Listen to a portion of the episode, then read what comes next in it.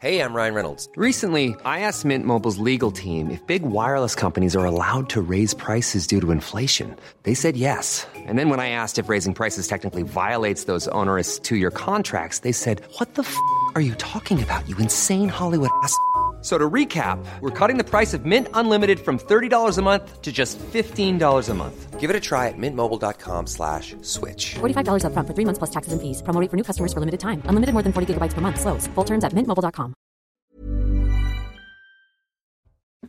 Bonsoir à tous, il est 21h. Merci de nous avoir rejoints sur CNews pour Soir Info été. Avant de décrypter l'actualité avec mes invités, c'est l'heure du rappel des informations et c'est avec Isabelle Piboulot. Isabelle, bonsoir. Bonsoir Célia. À la une, stupeur pour les touristes en visite à la Tour Eiffel. La Dame de Fer a été évacuée deux fois aujourd'hui. Un fait rare puisque la dernière évacuation remonte à 2020. Tout d'abord à la mi-journée, les trois étages du monument ont été vidés pendant plusieurs heures en raison d'une alerte à la bombe. Les démineurs de la police se sont rendus sur place. L'alerte a été levée vers 15h30. Une nouvelle évacuation a eu lieu aux alentours de 19h30 suite à une seconde alerte à la bombe. Macabre découverte dans le Calvados à Lisieux. Le principal d'un collège a été retrouvé mort dans son établissement hier matin. Un décès suspect d'après euh, le parquet. Aucune arme présente sur les lieux, aucune trace de désordre. Mais les premières constatations ont permis euh, d'identifier une trace d'effraction sur une porte secondaire du collège. Le principal de 48 ans s'était rendu sur les lieux après le déclenchement de l'alarme intrusion euh, de l'établissement. Les précisions de Mathilde Ibanez. Selon les premiers éléments de l'enquête, Stéphane Vittel, directeur au collège Pierre-Simon à Lisieux dans le Calvados, a été retrouvé mort ce vendredi matin dans les parties administratives de l'établissement. Il y était pour une vérification après le déclenchement d'une alerte sécurité vers 6h30. Selon nos confrères de France Bleu Normandie qui a révélé l'information, il partait en vacances avec sa femme et ses enfants avant de faire demi-tour et de se rendre au collège. Sa famille l'attendait dans la voiture, mais après de longues minutes d'attente, c'est sa fille qui allait à sa recherche et a fait la macabre découverte. Alertée par les cris de, de son enfant, sa femme est alors rentrée dans l'enceinte de l'établissement, a vu son mari allongé au sol, lui a prodigué les premiers soins avant l'arrivée des secours vers 7 heures, mais ils n'ont pas pu le réanimer. Une autopsie sera pratiquée rapidement pour éclaircir les causes du décès car les enquêteurs estiment qu'il s'agit d'une mort suspecte. La police judiciaire de Caen a été saisie.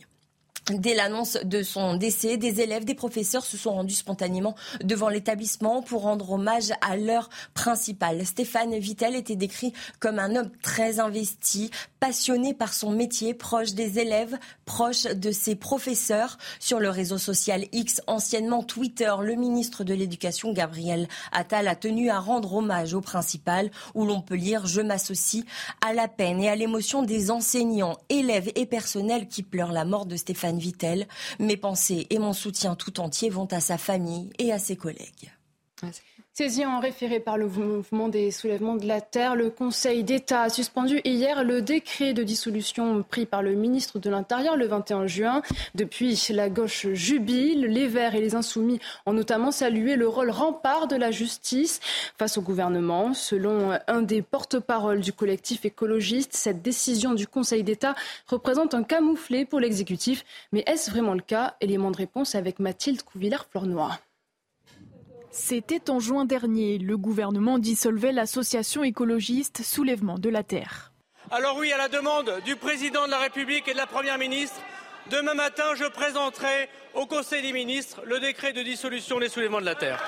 Saisi en juillet par l'association, le Conseil d'État a rendu sa décision provisoire. Il suspend en référé la dissolution de l'association, car selon les juges, les éléments fournis par l'État ne sont pas suffisants et concluants. Les juges des référés du Conseil d'État observent tout d'abord que la dissolution des soulèvements de la terre porte atteinte à la liberté d'association. Il existe un doute sérieux quant à la qualification de provocation à des agissements violents à l'encontre des personnes et des biens retenus par le décret de dissolution. Devant cette décision, via un communiqué, le ministère de l'Intérieur a dit prendre acte de la décision, mais ne s'avoue pas encore vaincu. Alors est-ce un réel camouflet pour Gérald Darmanin? Oui, selon Benjamin Morel. On va probablement avoir un gouvernement qui va tenter de muscler le dossier, de montrer que, bah, si, si, en fait, il avait bien fait de, de dissoudre le, le, le groupement d'associations. Il est encore loin de la coupe aux lèvres, mais évidemment, pour les partisans de la dissolution, pour Gérald Darmanin, c'est un coup de semonce et ça va être difficile à réparer, difficile à rattraper. Le Conseil d'État rendra sa décision définitive à l'automne prochain. Dans le reste de l'actualité, euh, ce drame dans la Manche, au moins six Afghans âgés d'une trentaine d'années euh, sont morts aujourd'hui dans le naufrage d'une embarcation. À son bord, une soixantaine de migrants tentant de gagner euh, l'Angleterre. Au moins deux personnes sont portées disparues depuis le port de Calais. Le secrétaire d'État à la mer a fustigé ces passeurs criminels, des trafiquants qui envoient hommes, femmes et enfants à la mort. Hervé Berville s'est engagé à poursuivre et intensifier la lutte implacable face à ces réseaux. Et autre part d'ombre dans cette crise migratoire, chaque jour de nombreux migrants multiplient les comportements à risque pour rejoindre l'Angleterre, quitte à traverser les voies ferrées sur la ligne reliant Calais à Dunkerque. Dounia Tengour. Avec le retour d'un temps plus clément dans le nord de la France, les traversées illégales de la Manche se sont multipliées ces derniers jours. Les candidats nombreux bravent tous les risques en mer, mais pas seulement. Dernièrement, certains élus signalent des perturbations sur les trains régionaux en cause la présence de migrants sur les voies. Les TER ont beaucoup de mal à circuler, et surtout entre Calais et Dunkerque, parce qu'il y a la présence sur les rails, euh, le long de la voie de chemin de fer, euh, de plus en plus de migrants. Une situation loin d'être méconnue dans la région. Pour réduire les traversées illégales, plusieurs dispositifs ont d'ailleurs été mis en place. Ça a même dû, si vous voulez, euh, du côté de, du Touquet, Boulogne-sur-Mer, mettre un filet dans la rivière la Canche, qui était remontée par les, bateaux de, migrants, de manière à les empêcher de passer par cette euh, rivière. L'État fait ce qu'il peut. Hein, euh, on a eu euh, déjà, je vous le dis, en, trois ans, trois migrants écrasés par les trains. Sur la ligne reliant Calais à Dunkerque, des mesures d'adaptation de vitesse des trains ont été prises, assurant ainsi le maintien du service. Face au phénomène, la sécurité et la sûreté restent toujours les premiers mots d'ordre. À l'approche de la fête de l'Assomption mardi, Gérald Darmanin demande un renforcement de la protection des lieux de culte chrétiens. Selon le ministre de l'Intérieur, la persistance d'un niveau élevé de la menace terroriste exige le maintien d'une forte vigilance vis-à-vis euh, des lieux à caractère religieux. Ce 15 août, les forces de l'ordre devront donc être systématiquement devant les lieux de culte aux horaires de l'office. Des contrôles sont prévus lors des rassemblements en procession et pèlerinage. Un tout autre sujet, vous l'avez peut-être oublié, mais il refait surface. Le Covid est de retour en France avec un nouveau variant surnommé Eris. Alors que faut-il faire dorénavant en cas de contamination? Piqûre de rappel des gestes pratiques à suivre avec Mathilde Couvillard-Flornois et Antoine Durand. On l'avait presque oublié, mais il est bien encore parmi nous. En pharmacie, plus d'une personne testée sur trois est positive. Mais depuis que la crise endémique est passée, les systèmes du gouvernement ne sont plus mis à jour. À l'heure actuelle, euh, l'État a fermé le site, euh, le CIDEP.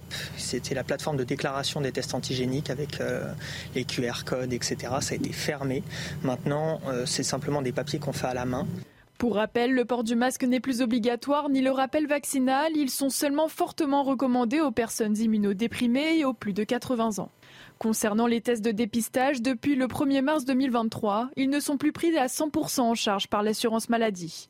Il y a donc un reste à charge pour l'assuré. Les tests restent tout de même gratuits pour les mineurs, les personnes fragiles, les plus de 65 ans et les professionnels de santé. Si le test revient positif, il n'est plus obligatoire de s'isoler depuis le 1er février 2023. Il faudra juste maintenir les gestes barrières. Les cas contacts n'ont plus de tests de dépistage à réaliser non plus. Le contact tracing de l'assurance maladie a été suspendu. Enfin, si vous êtes positif au Covid depuis le 1er février dernier, il n'est plus possible d'avoir des arrêts maladie dits dérogatoires sans délai de carence. Votre médecin vous délivrera un simple arrêt de travail. Départ ou retour de vacances pour certains, pont du 15 août. Pour d'autres, la circulation était exceptionnellement perturbée sur les routes de France. Journée classée rouge dans le sens des départs par bison futé. Près de euh, plus de 1000 km de bouchons euh, cumulés ont été observés à la mi-journée. Demain est classé jaune dans les deux sens dans le sud-est. Des difficultés sont attendues sur les autoroutes de la région Auvergne-Rhône-Alpes et sur euh, l'arc méditerranéen. Un conseil, n'hésitez pas à vous lever très tôt si vous prenez la route. Écoutez ces automobilistes rencontrés à l'aube ce matin. On veut à tout prix éviter les bouchons et on veut arriver euh, tôt en vacances pour pouvoir profiter. Donc on est parti à 5h30 et 30 mm, minutes après, il y avait déjà des petits bouchons au périphérie de Paris. Euh. On est parti tôt exprès, on essaye, euh, déjà on a passé Paris, c'est déjà pas mal. Et après, on essaye d'avoir le moins de monde possible. En prévision, à chaque week-end, de toute façon, c'est toujours rouge ou noir. Donc, c'est toujours mieux de partir extrêmement tôt pour essayer d'arriver très tôt aussi au lieu de destination et éviter tous les bouchons. Dans l'actualité internationale, deux attaques de missiles ukrainiennes ont été déjouées au-dessus du pont qui relie la Russie à la Crimée. Selon le ministère russe de la Défense, le pont a été attaqué une première fois en début d'après-midi, puis quelques heures plus tard. Les missiles ukrainiens ont été interceptés dans les airs sans faire de blessés ni de dégâts. Merci pour tout Isabelle Piboulot. On vous retrouve à 22h, c'est ça? Exactement. À tout à l'heure Isabelle. Et pour, euh, pour un soir info été, euh, nous nous retrouvons après cette page de publicité. Je vous présenterai euh, nos invités. Restez avec nous sur CNews. 21h13 sur CNews, merci de nous avoir euh, rejoints. Vous êtes bien dans Soir Info été avec mes invités que je vais vous présenter euh, tout de suite. Edwige Diaz, députée RN de la Gironde, bonsoir. Merci euh, d'avoir accepté notre invitation. Vincent Roy, journaliste, un habitué de, ce plateau. Bonsoir. bonsoir. Et en face de vous, Denis Deschamps, vous étiez là hier, une, une invitation que vous renouvelez. Exactement, vous m'appelez, je viens. Vous êtes analyste et conférencier, merci d'être avec nous.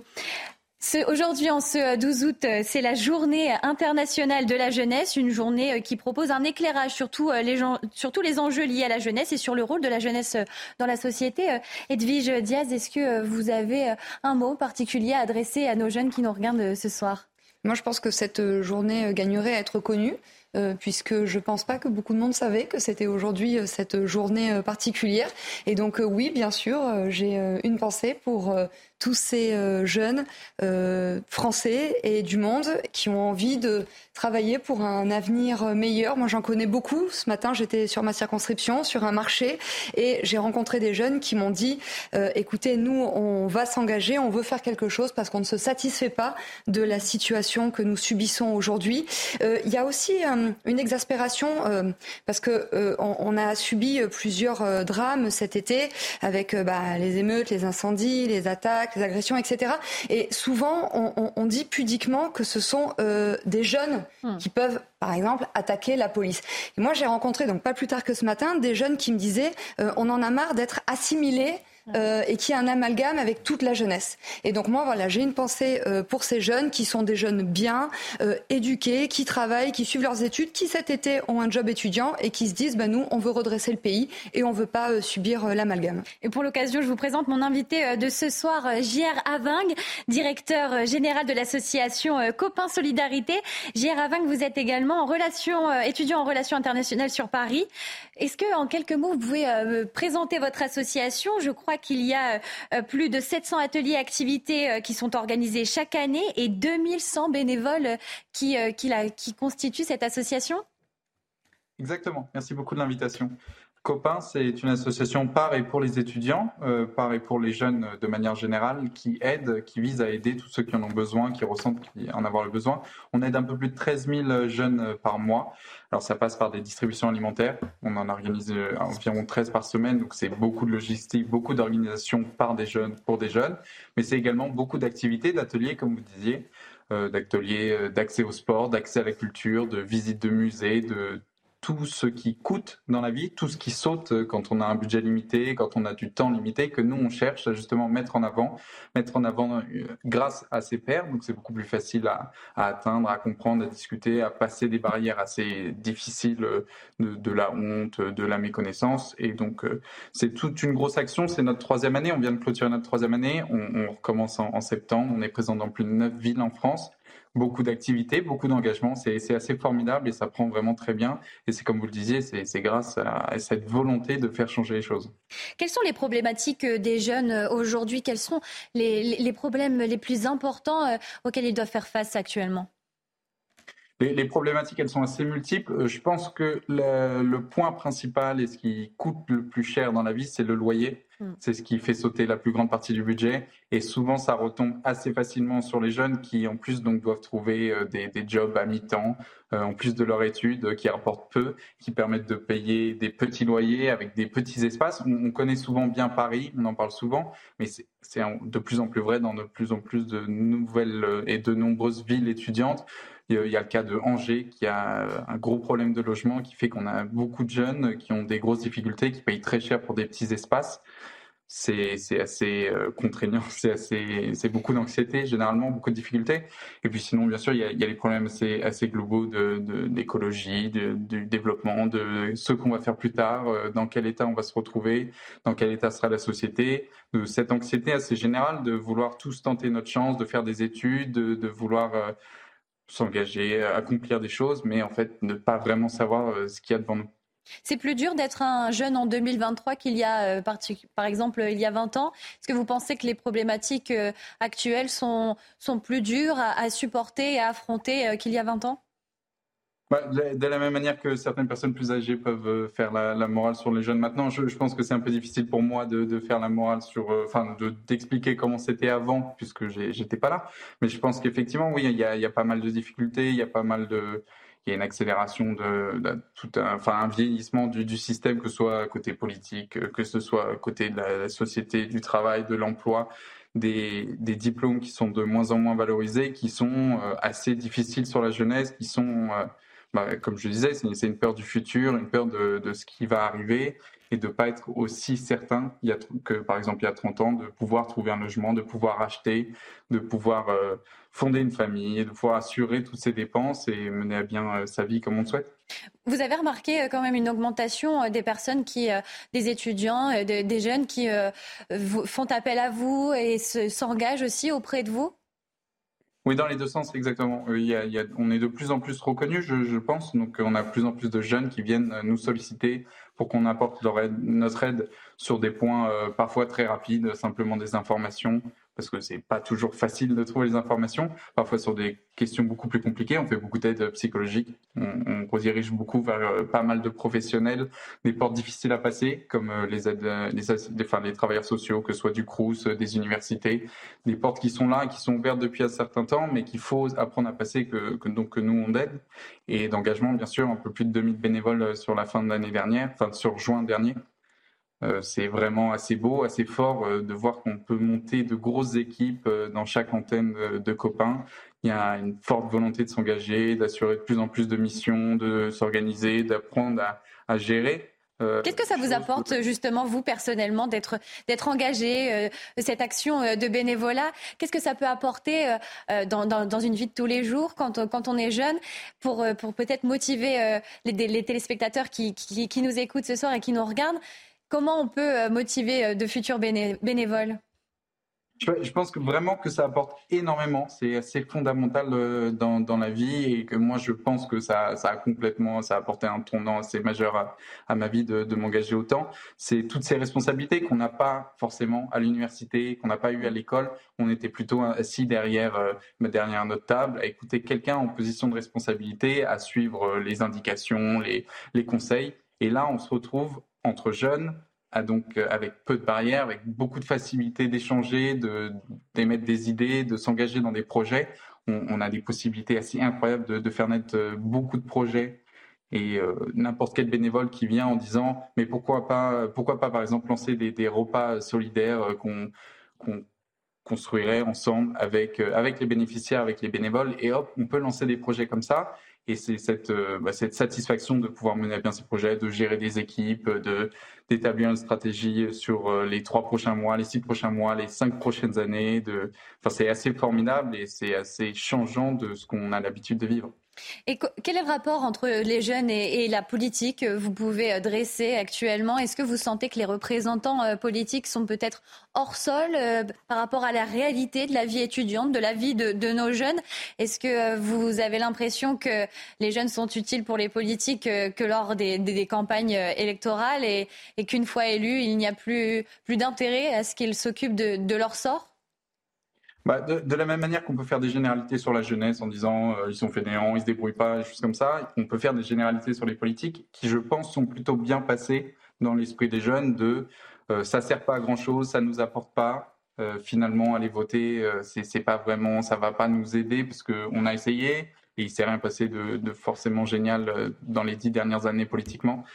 Et donc, euh, et donc voilà, il y a, y a, une certaine envie de s'engager, mais donc plus forcément en politique, de plus s'intéresser au milieu politique et s'engager par exemple à Copain ou dans des associations qui sont pas partisanes, qui, qui retrouvent un, un engagement bah, à, la, à, la, racine même de, de l'engagement politique, qui en fait euh, agir dans la société, agir, euh, faire partie du, du débat euh, public euh, qu'on peut mener euh, les uns entre les autres. Et je pense que c'est par là qu'il y a pas mal de jeunes, euh, bah, notamment grâce à Copain, qui, qui, qui trouvent un intérêt pour la politique, pour le, le fonctionnement de, de tout ce monde-là, de ces institutions, parce que en fait, c'est en s'engageant sur le terrain, en s'engageant pour sur la logistique, par exemple, de Copain, sur le comment aider les, autres et ses pairs, que finalement on comprend l'intérêt de, travailler avec une mairie, de travailler avec la région, de travailler avec le gouvernement, avec les ministères, et donc euh, de retrouver cet intérêt pour le monde politique. Nous sommes à trois semaines de, la rentrée scolaire, peut-être un peu moins pour certains étudiants euh, en faculté, en université. Quels conseils euh, vous pourriez donner à ces jeunes qui euh, peut-être vont faire leur premier pas sur les bancs de la fac ou encore à ceux qui, qui entament pour une nouvelle année? Il y a beaucoup de conseils. Euh, je pense. Comment préparer une bonne rentrée? Voilà, on voit qu'il y a beaucoup de problèmes euh, au niveau des logements ou même encore euh, les aides alimentaires. Comment on prépare une bonne rentrée et aussi pour rassurer peut-être les parents qui qui vont couper le cordon avec avec leurs enfants qui partent à la fac, même des fois dans d'autres villes? Je pense que vraiment il faut pas avoir peur. Il faut se lancer. Il faut se lancer à fond dans ses études parce que c'est super intéressant de découvrir euh, tout un tas de, de, de fondements, d'enseignements assez géniaux, souvent de, professeurs intéressants. Euh, se lancer à fond dans ses études avec les, les, camarades, de se faire des amis, de découvrir de nouveaux horizons. C'est des mots un peu faciles, mais c'est vraiment comme ça que ça se passe. Et puis de s'engager, de s'engager dans des associations d'étudiants, dans, dans, des, dans des BDE, dans des associations comme Copain euh, qui mènent des, des actions d'assez grande envergure pour notre âge et de, découvrir tout, ce nouveau monde qui s'offre à nous. Il faut aussi beaucoup s'informer sur euh, comment tout fonctionne. C'est notamment bah, sur notre page internet de, copain.fr, il y a toute une page aide et activités où on recense toutes les aides juridiques, toutes les aides administratives, parce qu'effectivement c'est assez long, c'est assez stressant, euh, on n'y connaît rien. Et bah, c'est nous ce qu'on essaye d'aider, de, de savoir tout ce qu'il faut faire pour bien commencer la rentrée, pour euh, bien trouver un logement, euh, les, aides médicales, euh, tout ce dont on a droit quand on est étudiant, quand on est jeune. Et de, bah, c'est effectivement beaucoup de temps d'information, mais ça se passe généralement très bien. Les universités organisent bien les rentrées pour que chacun découvre tout ça et tout ce bon monde. Dans quel état d'esprit se trouve notre jeunesse française actuellement? On a vu qu'elle a été beaucoup impactée avec la Covid-19, la crise sanitaire. Dans quel état d'esprit elle se trouve? Est-ce qu'elle elle a sorti la tête de l'eau peut-être? Il y avait effectivement des moments euh, psychologiquement, je pense, assez durs euh, quand on était euh, en visio, quand on était chez soi et pas, effectivement, on, ne travaillait pas comme toute une partie de la, société française, mais on se retrouvait à quand même devoir suivre des cours, mais devant son ordinateur du début à la fin. Ça a été des années assez difficiles, bah, donc universitairement, j'imagine scolairement également. Là, on peut imaginer que ce côté psychologique-là sort de l'eau, mais je pense qu'il y a quand même eu un impact. Il y a quand même eu, pour beaucoup, je pense, un dégoût euh, des études, un dégoût du futur, de la manière dont ça se présentait. Euh, il, faut, il faut avancer, il faut s'engager. Je pense vraiment que ça, passe par là. Il faut, il faut voir euh, tout ce qu'on peut apporter nous-mêmes, de pas se dire qu'on dépend des, décisions et des actes de, de générations précédentes, de personnes plus âgées, et que nous-mêmes, on peut faire changer les choses. Et c'est ça qui donne vraiment un, bel horizon, un bel aperçu euh, de, du fonctionnement général et de ce qu'on peut y trouver, de la place qu'on peut y trouver euh, ensemble, en avançant ensemble. L'édition de cette année de cette journée internationale de la jeunesse est tournée aussi sur la nature, le climat, le développement durable. Est-ce que vous avez l'impression aussi que notre génération, euh, que cette jeunesse se tourne de plus en plus sur les questions écologiques et s'intéresse également à l'avenir de notre planète? Bah, évidemment, on ne peut pas en douter. C'est des questions du, quotidien, bien sûr, avec toutes les petites actions du quotidien, tous les changements que je pense beaucoup de jeunes ont apportés dans leur milieu, que ce soit en famille, que ce soit à l'école, que ce soit à l'université, que ce soit au travail. Mais c'est également des grands sujets de fond, euh, des grands sujets de, bah, de tous les feux de forêt qu'on peut voir en été, de, du montée, de la montée des eaux, des, tous ces dérèglements, toutes ces difficultés climatiques qui n'annoncent pas du bon pour la suite. Et donc, euh, c'est cette pensée un peu de se dire, bah, c'est sur nous que ça va retomber, mais c'est pas nous qui contrôlons. Et puis surtout, moi personnellement, ce que j'ai l'impression, c'est que quand j'étais plus jeune, on, on disait euh, il y a potentiellement un chauffement climatique, ça tombera sur peut-être tes enfants, tes petits-enfants, mmh. euh, il faut agir pour eux. Et que là, finalement, on se rend compte que, enfin, personnellement, c'est comme ça que je l'ai vécu, que bah, qu'en fait, ça tombe directement sur nous, euh, ça tombe là dans les années qui viennent et on ne sait pas à quel degré. Donc c'est, enfin, je pense, un grand stress, mais une grande raison de s'engager et de réfléchir à tout ça et de mener ces combats ensemble. Dernière question, J.R. Arving. Comment on peut aider euh, votre association? Comment on peut aider euh, Copain Solidarité? Est-ce que vous appelez à des dons, peut-être pour les paniers alimentaires? Qu'est-ce que Copain Solidarité a besoin en ce moment et avant cette rentrée? On a besoin d'engagement, on a besoin de beaucoup de jeunes, on en a beaucoup, c'est assez formidable de rejoindre des grosses équipes. Je vous conseille de vous rendre sur le, sur le site internet euh, copain.fr. On a beaucoup d'événements qui arrivent pour la rentrée, des choses euh, assez formidables. Euh, donc faites un don, soutenez-nous, parlez-en autour de vous. Je, je pense vraiment qu'il y a une vraie belle dynamique qui se passe à Copain. En trois ans, d'en être à ce niveau-là et toutes les perspectives qui arrivent, on va ouvrir en territoire ultramarin. On, veut vraiment fédérer toute cette jeunesse et apporter de, de nouveaux horizons. Donc euh, faites passer le mot et euh, soutenez-nous. Merci beaucoup, J.R. Aving, de nous avoir euh, témoigné de votre engagement et d'avoir accepté notre invitation. belle soirée. Merci beaucoup. Merci beaucoup. De retour euh, sur le plateau euh, de Soir Info été avec Edwige Jazz, Vincent Roy et Denis Deschamps. On va commencer euh, cette émission direction la Manche où six migrants sont morts lors du naufrage d'une embarcation autour de 2 heures du matin au large de Sangatte dans le Pas-de-Calais. Ils tentaient de rejoindre l'Angleterre. Selon le procureur adjoint de Boulogne-sur-Mer, les personnes décédées sont des hommes afghans âgés d'une trentaine d'années. Les passagers étaient presque tous des Afghans avec quelques Soudanais, majoritairement adultes, mais aussi avec quelques mineurs. Au total, sur les 60 migrants, 49 ont été euh, secourus, 36 côté français et 13 par les gardes-côtes britanniques. 7 blessés euh, légers figurant parmi ceux débarqués à Calais qui ont été euh, conduits à l'hôpital. Les autres ont été auditionnés par la police. Je vous propose d'écouter Jean-Pierre Finot, responsable de la Société nationale de sauvetage en mer, qui s'est exprimé sur cette mission.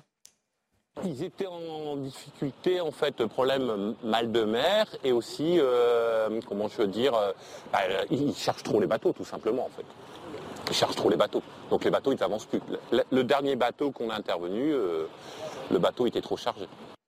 Alors bien sûr, un drame qui a fait euh, réagir la Première ministre euh, Elisabeth Borne sur les réseaux sociaux. Elle a écrit Mes pensées vont aux victimes. Je salue l'engagement des équipes de secours euh, mobilisées autour de la Marine nationale qui ont permis de sauver une cinquantaine de naufragés. Et depuis le Pas-de-Calais, Hervé Berville, secrétaire d'État chargé de la mer, s'est exprimé sur la responsabilité de ce drame. Je vous propose de l'écouter et ensuite on ouvre le débat. Ce naufrage d'une embarcation de migrants, c'est un drame humain terrible.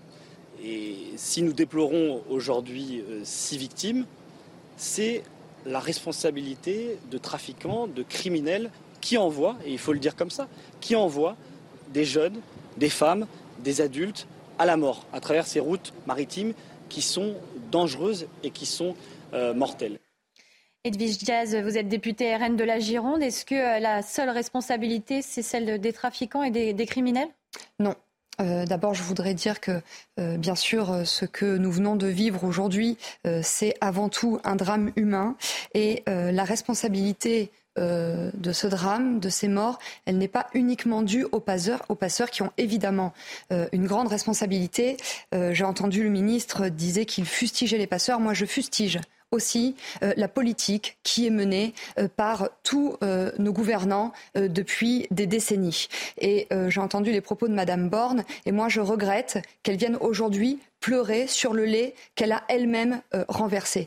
Parce que pourquoi, euh, pourquoi il y a des candidats à l'exil et pourquoi en fait les passeurs arrivent à trouver quelque part des clients à faire passer de l'autre côté de la Manche? C'est parce que on fait croire à ces personnes euh, qu'il y a un Eldorado en Europe. Et donc elles viennent chez nous, elles mettent leur vie en péril pour un Eldorado qui n'existe pas. Et donc moi je pense que le meilleur moyen de sauver des vies, la vraie politique humaniste qu'il faut mener, euh, c'est pas celle de mentir à ces euh, pauvres personnes, euh, c'est un discours de fermeté. Et nous, au Rassemblement national, euh, nous sommes pour que les demandes d'asile soient formulées dans les pays d'origine. Et nous voulons envoyer un message clair aux candidats à l'exil. Nous leur disons, si vous arrivez de manière illégale sur le territoire national, vous n'aurez aucune chance d'être régularisé. Et je disais que Madame Borne et aussi Monsieur Darmanin ont une responsabilité dans ces drames. C'est la future loi immigration qui va arriver un jour à l'Assemblée nationale.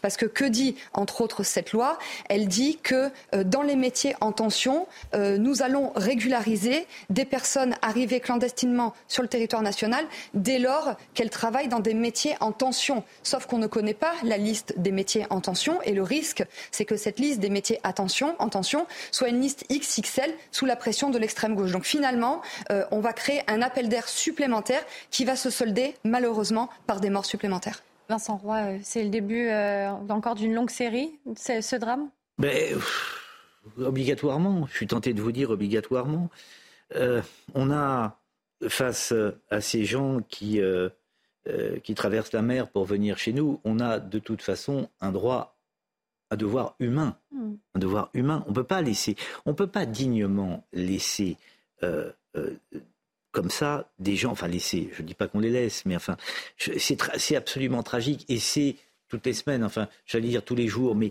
quasiment, c'est absolument c'est humainement euh, euh, tragique. Alors après, les solutions, vous en avez euh, ébauché une, et, vous abordez clairement le, problème de notre politique migratoire. alors ça, c'est encore une fois un autre débat. Quant aux responsabilités euh, effectivement, euh, on, implique les passeurs à raison, mhm. puisque évidemment, on leur fait. impliqués dans. J'ajoute par rapport à votre discours que quand vous dites il ne faut pas leur faire croire que chez nous c'est un Eldorado, certes chez nous c'est pas un Eldorado, mais compte tenu de l'endroit d'où hmm. ils viennent, c'est sûr que chez nous peut faire figure d'Eldorado sans même qu'on leur vante les mérites euh, de nos grands pays. c'est un avis que vous partagez, Denis. Ça me paraît évident. Ah oui, tout à fait, tout à fait. Il faut bien se, faut bien se rendre compte, parce que là on parle d'Afghans, euh, on, parlait précédemment plutôt de gens qui venaient d'Afrique et qui traversaient la Méditerranée. Là, ils viennent d'Afghanistan. Euh, regardez sur une carte où est l'Afghanistan et regardez un petit peu, ne serait-ce que par exemple la condition des femmes. Mm. Vous avez vu avec quel talent euh, les talibans qu'on a remis au pouvoir, nous, pays occidentaux, avec quel talent ils, soustraient tous les droits des femmes, mis à part peut-être faire des enfants, c'est tout. Mm. Donc en fait, c'est une question de survie Là, on est dans la survie. Hein, euh.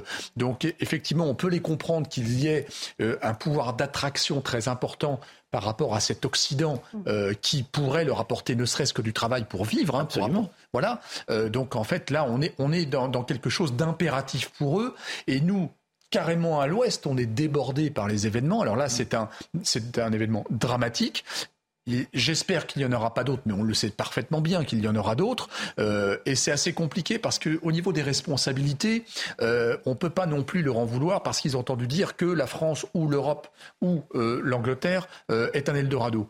Par contre, euh, il y a plusieurs responsabilités à plusieurs niveaux. Tout d'abord au niveau du terrain. Déjà pour un accueil, on sait que dans certains endroits, comme à Calais, il y a eu des, associations ou des habitants qui apportaient des couvertures, de la nourriture. Ça, c'est ce que vous disiez tout à l'heure. C'est l'humain qui parle à l'humain. Oui, bien sûr. Ça, c'est très important. Bien sûr, on ne peut pas être indifférent. Exactement. Ensuite, il y a la, responsabilité locale où les maires sont débordés. Il faut, être honnête. À Calais, hein voilà, ça, dépasse une petite commune, quoi. Mm. Et, et là, ils se sentent assez impuissants et donc après, à l'échelon national, à l'échelon national, effectivement, on, pourrait trouver en réalité une solution qu'à l'échelon supranational, et là, forcément, ça va hérisser le, le poil de pas mal, c'est qu'en fait, ça ne peut être pour que ce soit intelligent, être fait qu'au niveau européen. Oui. je, vais vous proposer justement d'écouter le, secrétaire d'État Hervé Berville qui euh, nous explique ce qui est mis en place. Et ensuite, on écoutera aussi euh, Pierre-Henri Dumont, euh, élu dans, le Pas-de-Calais, un député LR, et il propose ces solutions. Alors, je vous propose d'abord d'écouter Hervé Berville. Écoutez.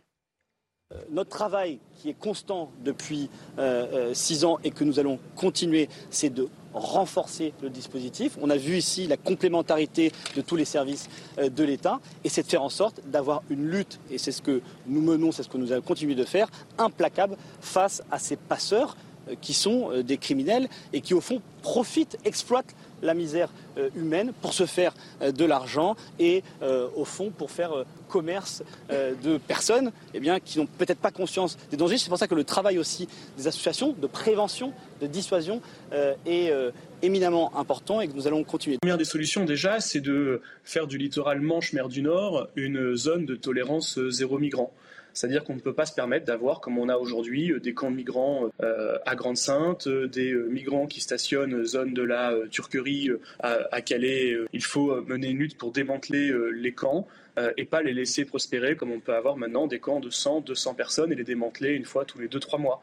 Et que dès qu'un migrant, un étranger en situation irrégulière est situé dans une bande par exemple de 40 à 50 km avant la frontière et le littoral nord Manche-Mer du Nord, euh, il faut qu'il soit expulsé, renvoyé euh, plus bas ou dans son pays d'origine, dans le pays dans lequel euh, il a fait sa première entrée, si on suit le règlement Dublin. Denis Deschamps, les propositions de Pierre-Henri Dumont sont-elles applicables, sont-elles même faisables? On est dans un discours politique qui est en train de montrer du doigt ceux qui sont à la manœuvre en ce moment parce qu'il n'y est pas. et, et, je pense que ce n'est pas la hauteur. Sincèrement, c'est pas la hauteur. Euh, c'est très facile de dénoncer, c'est très facile. On ne veut pas de camp de migrants. Hmm. Mais très bien. Zéro migrant. Et on va faire quoi? On va faire quoi? On les, on les ramène dans les Pyrénées, on les ramène dans les Alpes euh, côté italien? Euh, sincèrement, c'est ridicule. Euh, comment voulez-vous ensuite que les jeunes, parce qu'on parlait des jeunes tout à l'heure, comment voulez-vous qu'ils se prennent en, passion pour la politique quand on entend ça? C'est pas possible. Là, il y a zéro, euh, comment dire, il y a zéro solution. Et moi, je suis très serein. Je suis pas dans le débat politique, je suis analyste. Donc, je peux vraiment être très serein par rapport à ça, par rapport aux uns ou par rapport aux autres. Donc là, il y a zéro solution. Donc en fait, je termine juste sur ce que j'étais en train de dire. La solution, il me semble, serait au niveau européen. Cependant, rappelons quand même que l'Europe est encore en construction elle est encore en construction. Donc on a énormément de frontières terrestres, mais surtout aussi maritimes. On le voit avec l'Italie, l'Italie qui est totalement dépassée par les événements. Et l'affaire du Niger les concerne directement parce que c'est un couloir de passage pour la migration et en plus en passant par, par, la Tunisie. Donc il faut aussi soutenir les Italiens dans cette affaire. On n'a pas assez de policiers aux frontières, nos frontières ne sont pas assez surveillées. Euh, c'est pas démago de dire ça, c'est un constat. Or les, frontières, factuel. or les frontières sont faites pour protéger. Et ce sont les meilleures garantes de la paix. Mmh. Et notamment en, Europe, vous avez quelqu'un comme Régis Debré qui explique ça très bien d'ailleurs. Euh, euh, euh, or, en Europe, l'Europe a été incapable de protéger ses propres frontières. Hein. On en est là. Donc, les phénomènes migratoires, oui, je veux bien qu'on en appelle à l'Europe, mais quand on voit ce que l'Europe a été capable de faire, c'est quand même très inquiétant. Edwige Jazz, on doit s'en remettre à l'Europe? Est-ce que le Rassemblement national propose cette solution ou au contraire, c'est une solution qui appartient à chaque pays? Je veux juste rebondir sur les propos euh, de mon collègue Pierre-Henri euh, Dumont, donc qui est un, député Les Républicains. moi, je voudrais quand même pointer du doigt l'absence de gêne des Républicains, parce que les Républicains, ils ont quand même été au pouvoir. Et sous Nicolas Sarkozy, je crois que c'est quasiment un million d'étrangers qui sont arrivés sur notre territoire. Je vais vous donner des exemples très locaux. Moi, je suis donc de Gironde, et au Conseil départemental de la Gironde, les conseillers départementaux LR ont voté en faveur faveur d'une subvention accordée à SOS Méditerranée. Je suis par ailleurs conseillère régionale de Nouvelle-Aquitaine et je vous assure que les conseillers régionaux LR de Nouvelle-Aquitaine votent tous les budgets destinés à la formation des migrants. Et il y aura les élections européennes bientôt et donc je peux dire aux téléspectateurs qu'au Parlement européen, les républicains ont voté en faveur du plan de relocalisation des migrants euh, qui va euh, faire en sorte que 70 millions de migrants soient accueillis dans l'Union européenne et répartis de force dans euh, les pays membres et même dans les campagnes. Mm. Donc je me permettrai de rappeler à mon collègue euh, Dumont euh, qu'il faudrait peut-être arrêter de se moquer des personnes. donc sur, sur l'Union européenne, oui, bien sûr, en fait, il y a une complémentarité entre les actions qui doivent être menées à l'échelon national et à l'échelon européen. Et c'est la raison pour laquelle, avec Jordan Bardella, nous avions dénoncé l'absence euh, de détermination de l'agence Frontex qui est censée protéger euh, les frontières et qui finalement s'est transformée euh, en agence d'hôtesse d'accueil pour migrants. Donc c'est pour ça que les élections européennes seront importantes l'année prochaine puisque ça sera quelque part un référendum. Est-ce qu'on veut plus d'immigration ou moins d'immigration? En tout cas en ce qui concerne la liste menée par le Rassemblement national, notre position elle est claire. Nous voulons une politique beaucoup plus ferme en matière d'immigration. Alors pour rejoindre le sol britannique, les migrants tentent le tout pour le tout. Ils multiplient les comportements à risque. Certains d'entre eux traversent même les voies ferrées sur la ligne reliant Calais à Dunkerque. Comme nous l'explique Dounia Tengour dans son sujet, vous allez le voir, les citoyens, les usagers de ces TER sont bien embêtés. Avec le retour d'un temps plus clément dans le nord de la France, les traversées illégales de la Manche se sont multipliées ces derniers jours. Les candidats nombreux bravent tous les risques en mer, mais pas seulement. Dernièrement, certains élus signalent des perturbations sur les trains régionaux en cause la présence de migrants sur les voies. Les TER ont beaucoup de mal à circuler, et surtout entre Calais et Dunkerque, parce qu'il y a la présence sur les rails, euh, le long de la voie de chemin de fer, de plus en plus de migrants. Une situation loin d'être méconnue dans la région. Pour réduire les traversées illégales, plusieurs dispositifs ont d'ailleurs été mis en place. a même dû, si vous voulez, euh, du côté du Touquet, Boulogne-sur-Mer, mettre un filet euh, dans la rivière La Canche, qui était remontée par les, bateaux de, migrants, de manière à les empêcher de passer par cette euh, rivière. L'État fait ce qu'il peut. Hein. on a eu déjà, je vous le dis, en, trois ans trois euh, migrants euh, écrasés par les trains. Sur la ligne reliant Calais à Dunkerque, des mesures d'adaptation de vitesse des trains ont été prises, assurant ainsi le maintien du service. Face au phénomène, la sécurité et la sûreté restent toujours les premiers mots d'ordre. Vincent Roy, on a des drames dans la mer, euh, bientôt voilà, sur, sur les chemins de fer. Comment on Comment on réagit face à ça? Ah bah ça, là, voilà, il faut, il faut quand même penser que c'est, pas, ce sont des phénomènes pas simples à régler. Mais je suis amusé par, euh, enfin, je suis amusé. Non, je suis attristé, mais, mais amusé quand même qu'on découvre la Lune à Calais, les trafics de TER perturbés par des migrants. Les migrants passent sur les, les, les quais. Mmh. Mais j'étais euh, l'an dernier, euh, j'ai fait le trajet Menton, enfin Nice pour être mmh. précis, Bordighera en Italie. La même chose. J'ai vu euh, c'est pas quelqu'un d'autre, c'est moi. J'ai vu des migrants sur les voies, j'ai vu des migrants, j'ai vu des contrôles dans les trains. Enfin, tout ça est l'ordinaire de la euh, SNCF à certains endroits de notre territoire. On découvre pas ça aujourd'hui. On découvre ça depuis. Il n'y a aucune. Euh, alors, on, ah, depuis jeudi, 755 arrivés sur, le, sur le territoire britannique. C'est ce qu'a relevé le ministre britannique de l'Intérieur. On est quand même sur euh, voilà, des arrivées qui se multiplient avec euh, le retour du beau temps, comme on l'expliquait dans, le sujet. évidemment, la météo joue beaucoup dans ce, dans ce contexte. Euh, les, arrivées qui se multiplient et les arrivées qui ne vont cesser. Denis a parlé à l'instant, par exemple, de la crise au Niger. La crise Ça peut avoir un impact et accentuer ces drames, peut-être. évidemment, la crise au Niger va, est, est, susceptible d'accentuer ces drames, ces drames. Mais surtout, je crois que l'arrivée de migrants, il va falloir s'y faire, hein l'arrivée de migrants va aller croissante. Et une fois qu'ils sont chez nous, ah, comment on fait Comment on les accueille Non mais ça après, ça, ça, non mais ça précisément après, ça s'appelle de la politique. C'est-à-dire qu'il nous faut des gens au pouvoir qui soient courageux et qui aient une vision. On ne va pas régler la crise des migrants avec le 49-3. Hein. Ça ne va pas être possible. On ne va pas faire nation puisque hein c'est ce que nous dit le président de la République dans sa dernière interview du Figaro magazine, on ne va pas faire nation avec des gens euh, qui arrivent en masse comme ça. Là, il va falloir les intégrer, il va falloir s'occuper d'eux, parce que tous ceux qui sont déjà sur notre territoire, je pense aux mineurs isolés, qu'on n'a pas le droit d'expulser, on les laisse rentrer et on ne s'en occupe pas. Il va falloir s'occuper de ces gens. Quand vous avez une pizza pour 6, vous n'en avez pas une pour 18. Il y a 12 personnes que vous laissez crever de faim parce que vous ne pouvez pas les nourrir. Or, il faut qu'on s'occupe de ceux déjà qui sont chez nous et il faut qu'on s'en occupe dignement. C'est-à-dire qu'il faut qu'on arrête de fermer les yeux sur les problèmes que nous avons. Le problème n'est pas d'être euh, bien pensant, euh, de dire il faut accueillir tout le monde, ça va être merveilleux, il faut régulariser tout le monde, tout le monde est merveilleux. Non mais ça, c'est un discours qu'on entend il ne s'agit pas non plus, à l'inverse, de dire, comme le monsieur que je viens d'entendre, zéro migrant sur la, le,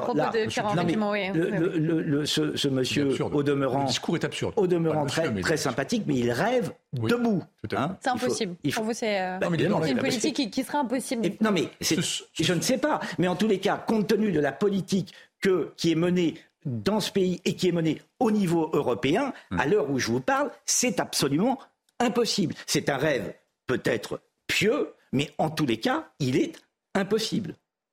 Moi, je crois surtout, moi, je crois surtout que l'avantage d'être dans l'opposition, c'est qu'on peut se permettre toutes les vertus ah, dans les discours.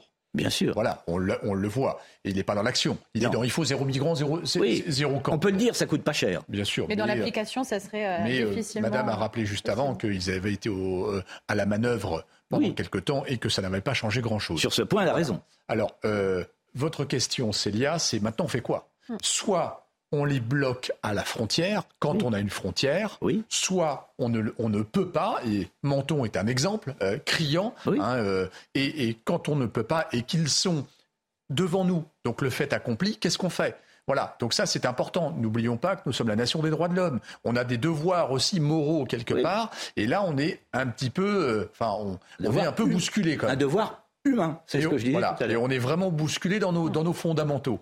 Euh, J'ouvre une petite parenthèse justement sur le Niger parce qu'en réalité, euh, je rappelle pour nos téléspectateurs qui euh, n'auraient pas euh, eu l'opportunité de m'écouter hier soir quand on en a parlé, mais l'Afrique demain, c'est 2 milliards et demi d'habitants, peut-être 3.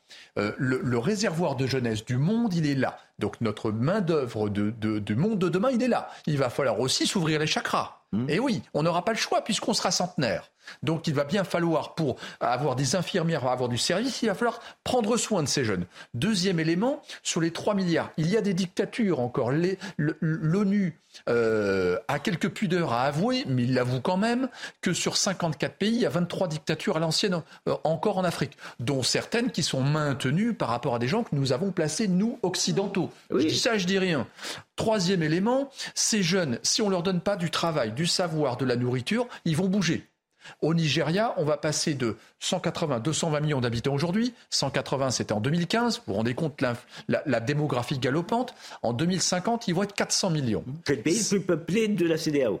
Et d'Afrique. Et d'Afrique. Donc si on ne donne pas de, travail à ces jeunes, ils vont bouger. Ils vont bouger chez nous naturellement, puisqu'on a une histoire commune. Eux, c'était plutôt côté britannique, et tout le reste de la CDAO, les 15 autres pays, ils étaient francophones. Ils sont francophones, pardon. Donc, ils vont les chez nous. Donc, si la CDAO cède aujourd'hui, hein, parce qu'on est en, en plein débat sur doit-on intervenir militairement ou pas, s'ils cèdent aujourd'hui, ça va justement être un domino qui va tomber pour des flux migratoires très importants, mais pas six personnes. Hmm. Ça va être des millions de personnes d'ici 2050. Donc là, on a un choc de temps long par rapport à des politiques qui, sur le temps court, sont dépassées déjà par les événements. Il faut donc se déterminer de manière, il faut se déterminer politiquement, savoir exactement quelle va être notre politique migratoire. Et je pense que c'est l'un, je pense que c'est l'un des enjeux des élections euh, à venir. Ce sera à la fois le pouvoir d'achat, c'était la grande nouveauté de l'élection, et, et euh, l'immigration on ferme ce, chapitre immigration et puis euh, je voulais vous parler de, ce drame aussi qui s'est euh, passé à Lisieux à trois semaines de la rentrée scolaire. Le principal d'un collège a été retrouvé mort dans son établissement. Il s'agit d'une mort suspecte et la police judiciaire de Caen a été saisie. Selon le parquet, euh, les premières constatations ont permis d'identifier une trace d'effraction sur une porte secondaire du collège, mais il n'y a pas de désordre au sein du collège Pierre-Simon de la Place. Aucune arme n'a été retrouvée sur les lieux. Pour la femme de Stéphane Vittel, décédée à l'âge de 48 ans, n'y a aucun doute, il s'est fait agresser. Elle explique à nos confrères de BFM TV avoir vu de la lumière dans une fenêtre du collège et en a déduit qu'il y a eu euh, une intrusion et que son, homme, son, mari a été euh, euh, assassiné. Eh bien, je vous propose d'écouter le maire de Lisieux qui est revenu sur ce drame. Il a pu s'entretenir avec la femme de, Stéphane Vittel et il n'exclut pas qu'un hommage soit organisé. Écoutez. Oui, j'ai échangé euh, avec Madame Vittel, hein, qui est évidemment euh, sous le choc. Euh, on a échangé aussi sur la, mise en place d'un hommage à, son mari et on, prend le temps de, le faire ensemble et on respectera le, choix et les volontés de la famille quant à, cette manifestation qui devra avoir lieu, ne serait-ce que pour saluer la mémoire de cet homme qui était un homme attentif, investi, qui aimait, qui aimait son métier. Edwige Diaz, euh, encore un, professionnel, euh, après euh, les policiers, les pompiers, aussi un médecin agressé. Là, on est sur un professionnel de l'éducation nationale qui est retrouvé mort dans son établissement. Oui, moi je voudrais euh, d'abord dire bien sûr que nous partageons au Rassemblement national la vive émotion euh, ressentie euh, par les proches de ce proviseur. je voudrais souligner l'abnégation et le dévouement de cette profession parce qu'on est quand même le 11 août. ce proviseur partait en vacances et il a une une conscience professionnelle telle que l'alarme sonne et il se sent, voilà, c'est son devoir d'aller voir ce qui se passe voilà, euh, au, péril, au péril euh, de sa vie. Je pense que, enfin, ce drame n'est pas sans rappeler euh, celui qui s'est produit l'année dernière à Caen, où c'était une professeure qui avait reçu des coups de couteau. Mm devant son lycée. Donc je pense que tout ceci ne va pas contribuer à calmer l'anxiété légitime euh, du corps enseignant qui travaille dans des conditions de plus en plus difficiles. Et euh, c'est pas ce genre d'événement euh, qui va contribuer à atténuer la crise des vocations euh, que subit cette profession. Donc une fois de plus, soutien aux enseignants et bien sûr mes pensées et mes condoléances aux proches de la victime. Merci beaucoup. On va revenir justement sur l'effet de, de ce drame avec Mathilde Ibanez. Selon les premiers éléments de l'enquête, Stéphane Vittel, directeur au collège Pierre-Simon à Lisieux dans le Calvados, a été retrouvé mort ce vendredi matin dans les parties administratives de l'établissement. Il y était pour une vérification après le déclenchement d'une alerte sécurité vers 6h30. Selon nos confrères de France Bleu Normandie qui a révélé l'information, il partait en vacances avec sa femme et ses enfants avant de faire demi-tour et de se rendre au collège. Sa famille l'attendait dans la voiture, mais après de longues minutes d'attente, c'est sa fille qui allait à sa recherche et a fait la macabre découverte.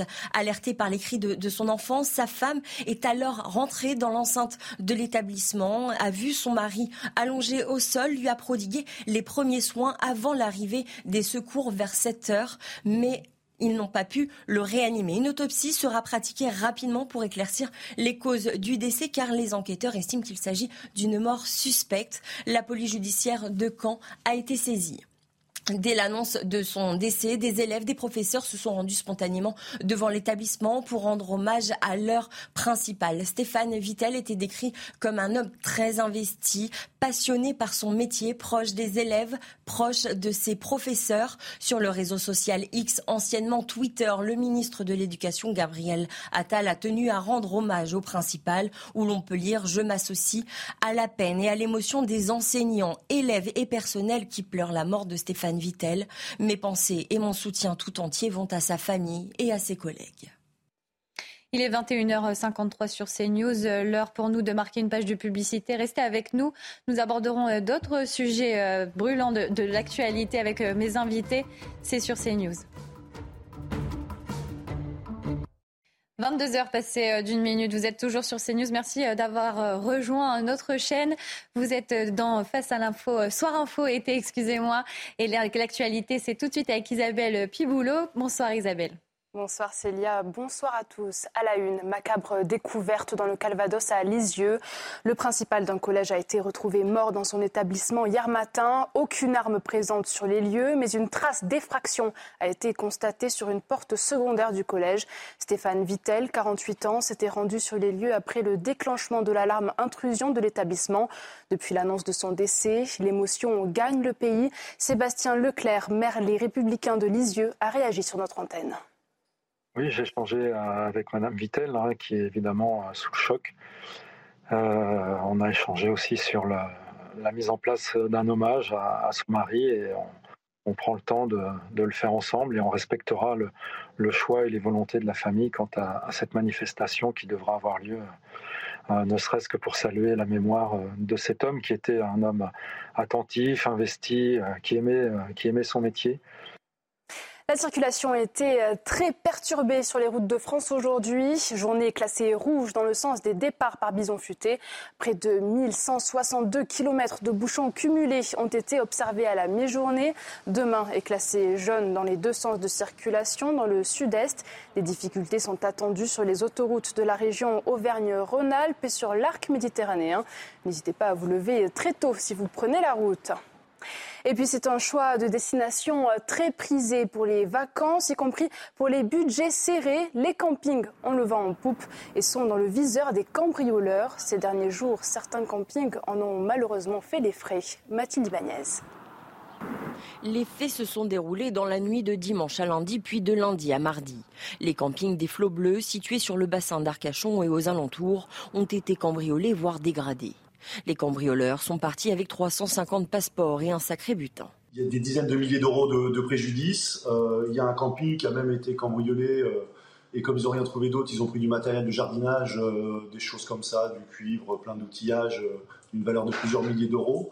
Il y a le restaurant du Golfe aussi qui a été cambriolé. Ce qui frappe les enquêteurs, c'est la rapidité des méfaits. En seulement 48 heures, quatre campings ont été cambriolés pourrait supposer qu'il s'agit d'une bande organisée, des gens qui sont bien coutumiers des faits, qui ont l'habitude. C'est pas arrivé, c'est pas du tout venant qui, qui peut se permettre de faire ces choses-là. Il y a un regroupement des vidéos euh, de surveillance de la plupart des campings. Euh, il y a la police technique et scientifique aussi qui est intervenue avec des relevés d'empreintes.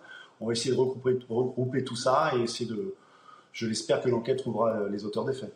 Les enquêteurs ont alerté les autres établissements susceptibles d'être visés. Une enquête est en cours. Voilà pour l'essentiel de l'actualité. Prochain point à 23h. Tout de suite, la suite de Soir Info.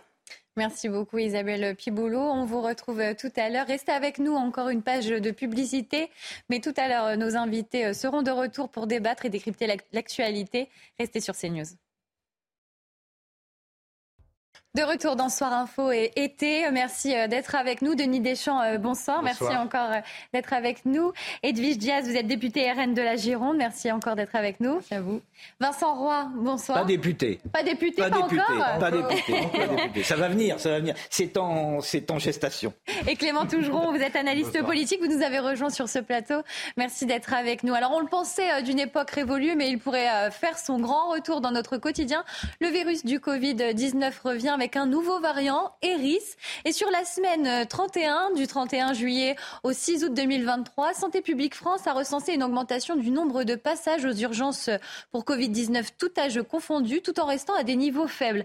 La proportion d'hospitalisation après passage reste stable. Sur cette même semaine, les consultations SOS médecins pour suspicion de Covid-19 ont également augmenté, avec 1512 contre 822 la semaine précédente. Mais que faire en cas de contamination? Rappel des gestes pratiques, des fameux gestes barrières et des démarches à suivre, à entreprendre avec Mathilde Couvillier-Flornois et Antoine Durand. On l'avait presque oublié, mais il est bien encore parmi nous.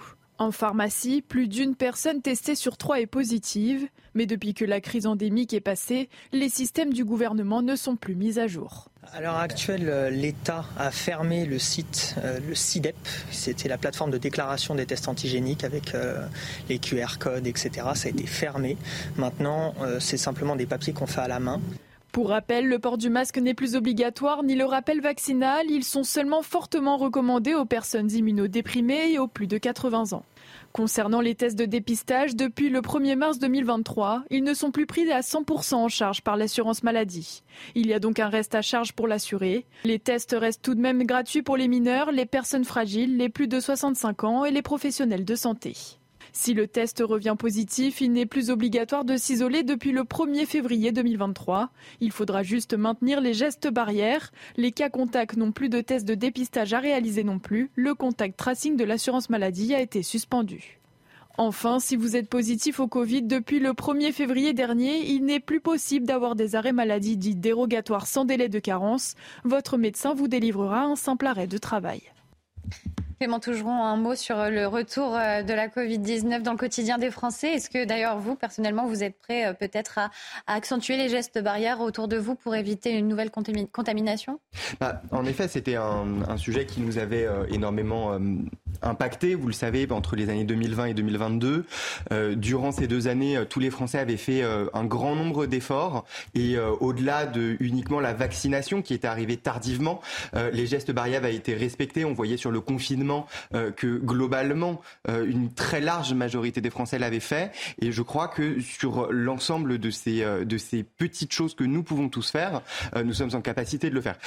c'est pas une bonne nouvelle, évidemment. comme vous le disiez tout à l'heure dans votre lancement, on est quand même, d'après le Santé publique France, très bas au niveau du seuil d'alerte. Et puis ce qu'il faut aussi regarder, c'est la ligne d'octobre-novembre avec l'arrivée des différentes maladies saisonnières qui là pour le coup pour pourrait encombrer les urgences de manière importante. Et si on accumule l'ensemble de ces maladies, c'est là où euh, il y a des tensions et des difficultés euh, spécifiques. Denis Deschamps, vous êtes inquiet euh, de par ce retour? Pas du tout? Pas du tout. Je pense même que c'est pas une nouvelle en fait. Pour tout vous dire, euh, c'est pas une nouvelle parce qu'en fait le, virus n'avait absolument pas du tout disparu des radars.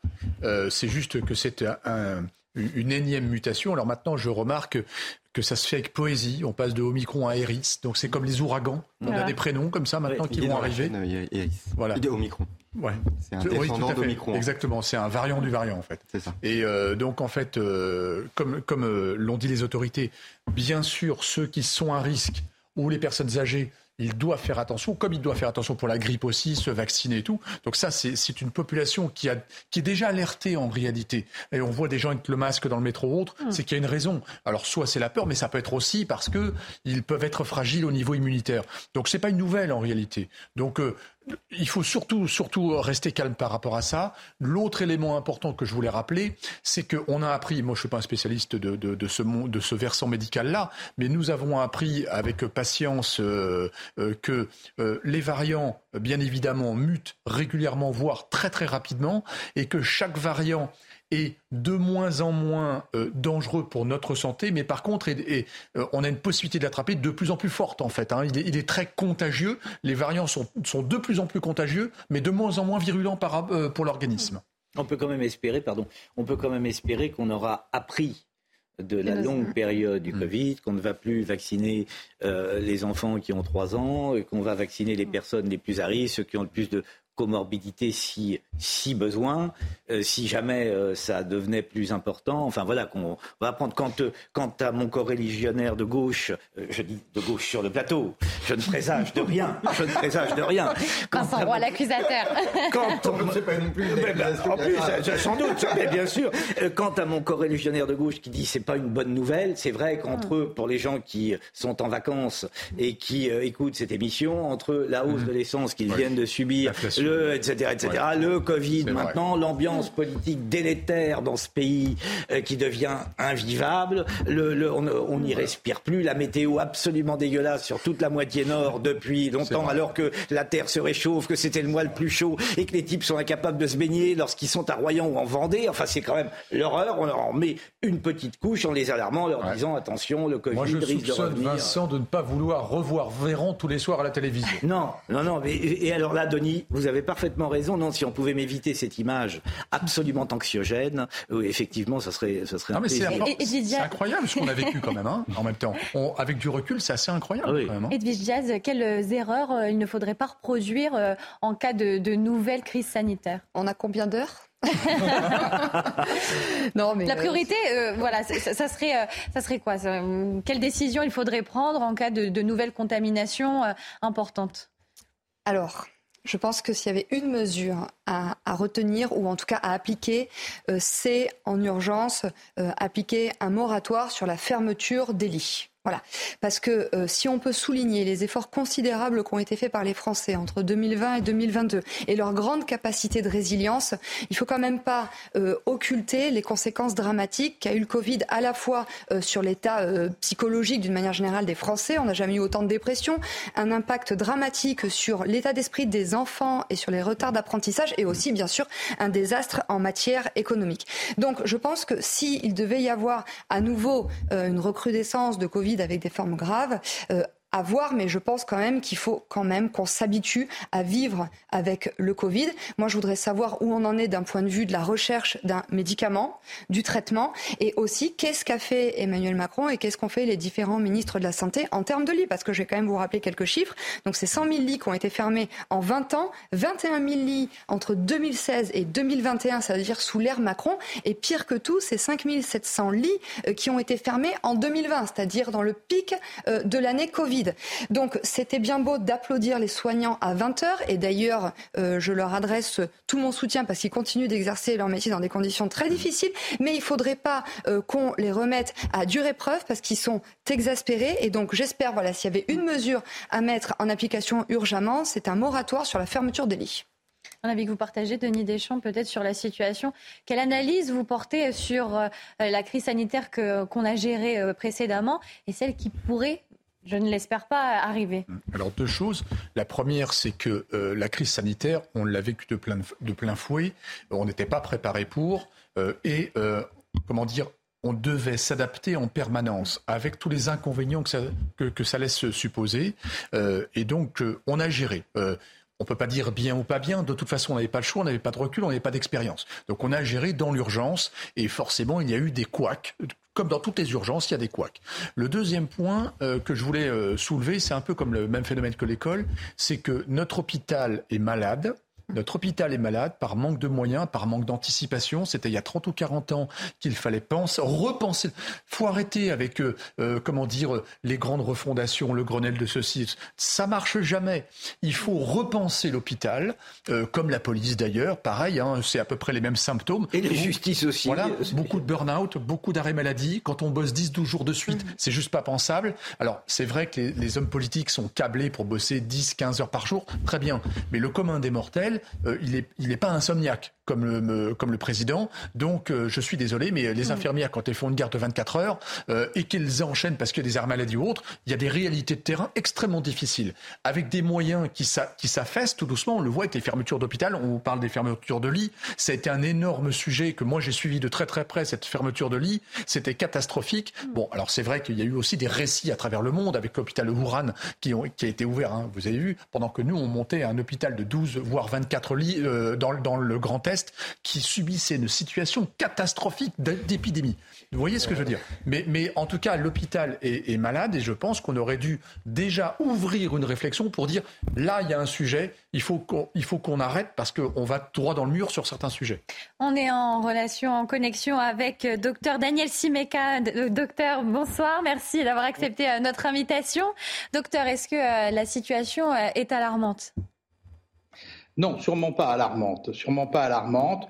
Euh, ça n'est pas euh, une, grande nouvelle. Sur le plateau, euh, quelqu'un disait qu'effectivement c'était un peu un non-événement et je suis parfaitement d'accord pas tout à fait un non-événement, il faut garder une certaine vigilance, mais c'est l'histoire naturelle d'un virus qui mute et qui, euh, les grandes vagues se transforment en petites vaguelettes, euh, de mutation en mutation, on le voit bien, eh bien euh, effectivement, l'immunité globale de la population persiste, donc c'est l'histoire naturelle d'un virus. Il, pendant longtemps, on a dit, on va voir le bout du tunnel, la fin de l'épidémie, etc. On savait bien que c'était irréaliste. Lorsqu'un virus apparaît, il reste. Il reste, mais euh, nous nous acclimatons et on va continuer paisiblement et sans, surtout sans angoisse. Mais est-ce que les Français euh, cet été sont euh, davantage malades par rapport aux autres étés? Peut-être que la météo y est aussi pour quelque chose puisque le soleil a, du mal à se montrer. Mais est-ce que cette météo pluvieuse a des conséquences au niveau des, rhumes saisonniers qui sont peut-être en, avant, en avance sur, sur l'époque? Pour l'instant, je crois qu'en en, l'absence d'études sérieuses, c'est difficile de faire des hypothèses. On a même accusé Barbie et puis euh, Oppenheimer, donc euh, et, les, pauvres salles de, cinéma. Donc, euh, les festivals aussi, voilà dans des conjectures un petit peu, euh, voilà, les gens sont malades. Ce qui est important, c'est de savoir qu'il y a un niveau immunitaire quand même maintenant suffisant dans la population. Il, faut, il faudra inciter à l'automne effectivement les personnes les plus fragiles, les personnes âgées, les personnes très âgées et les personnes qui ont une immunodéficience, qui ont un, un problème rénal, un problème cardiaque, effectivement, à refaire minutieusement leur vaccin, à se protéger, à redécouvrir tous les gestes euh, et, à s'alerter effectivement s'ils ont des symptômes, s'ils sont malades. En dehors de ça, tout, retour vers une espèce d'affolement général me semble vraiment, euh, à, vraiment à éviter. Il faut qu'on sorte de, euh, de, euh, de cet, affolement qu'on a connu entre 2019, 2020 et, et 2022. Docteur, vous avez euh, une question de la part de Vincent Roy sur le, plateau. Oui, docteur, c'est une, question, vous allez le comprendre, bien, bien ironique, qui ne vous attaque pas du tout, mais c'est pour, pour montrer un peu comment fonctionne le système. Vous disiez, il faudra bien protéger les personnes âgées et les personnes très âgées euh, et peut-être euh, voilà renouveler un vaccin, enfin être très précis là-dessus. Le problème, c'est qu'il y a beaucoup de personnes âgées et beaucoup de personnes très âgées qui n'ont plus de médecins traitants. J'ajoute J'ajoute, parce que je l'ai vérifié et ça me paraît terrible, qu'il y a un certain nombre de personnes âgées et de personnes très âgées qui ne peuvent, plus se déplacer et qui ne trouvent plus de médecins pour se, pour se déplacer, ne serait-ce que pour faire une piqûre. On est aujourd'hui, on célèbre la journée de la jeunesse. Il serait peut-être intéressant aussi de s'intéresser ou de créer une journée de la vieillesse pour montrer dans quelle panade se trouvent un certain nombre de personnes âgées, notamment en province, qui ont beaucoup de difficultés pour se faire soigner. Comment on peut protéger voilà, euh, nos plus anciens et les plus vulnérables, docteur et, oui, oui, on est bien conscient de ça. Mais vous savez, nous, nous les médecins, surtout les médecins de ville, on nous fait en quelque sorte payer entre guillemets. Ah, c'était pas mon propos du tout, hein. C'était pas mon propos. Hein. C'est pas votre propos. Oui, j'ai bien, j'ai bien entendu que c'était pas, pas votre propos. Mais on, nous met un petit peu sur le dos le fait que effectivement on peut, euh, on, on prend pas de nouveaux patients en tant que médecin traitant etc. Mais nous avons subi depuis 40 ans euh, au moins euh, euh, des, mesures complètement démentes du point de vue de la santé publique, de l'organisation de la santé publique. On a combattu le nombre de généralistes pendant longtemps. Nos, syndicats, nos structures ont, alerté plusieurs fois pour dire que c'était qu'on allait dans le mur. Maintenant, on est dans le mur. nous, constatons et, maintenant les politiques de, tout poil, continue de nous dire euh, les médecins, il va falloir que vous fassiez ce qu'on vous dit parce que euh, sinon ça n'ira pas. Mais depuis 40 ans, on est bien obligé de faire ce qu'ils nous disent et on voit que ça n'a pas été fructueux. Excellente réponse. Une question de, Clément Tougeron. C'est pas une question, c'est pour rebondir sur, ce sujet-là et ce qui était dit juste avant. Euh, ce, que, ce, que, ce qui est souligné notamment, c'est le manque, au-delà du manque de moyens, c'est le manque de personnel. Oui. Euh, et le, nombre Comment gérer le voilà, le, nombre de le numerus clausus a été euh, supprimé il y a deux ou trois ans. Ah, sauf qu'un docteur, ça met pas trois, quatre mois, cinq mois. On en parlait avec Alban Brandt justement ça hier. Met, ça met des années. Donc en effet, on on aura euh, un changement euh, sur, le nombre notamment de médecins traitants euh, au quotidien qui va évoluer vraisemblablement dans les années prochaines.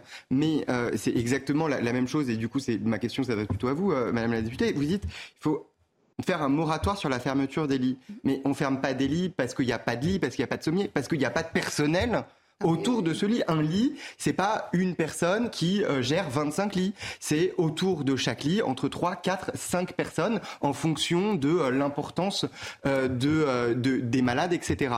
Et donc là, c'est pas juste faire un moratoire sur un nombre de lits, c'est le nombre de personnel. Et donc il y a toute une politique derrière à avoir de faire revenir les gens vers ces métiers-là, les former, ça prend du temps, etc.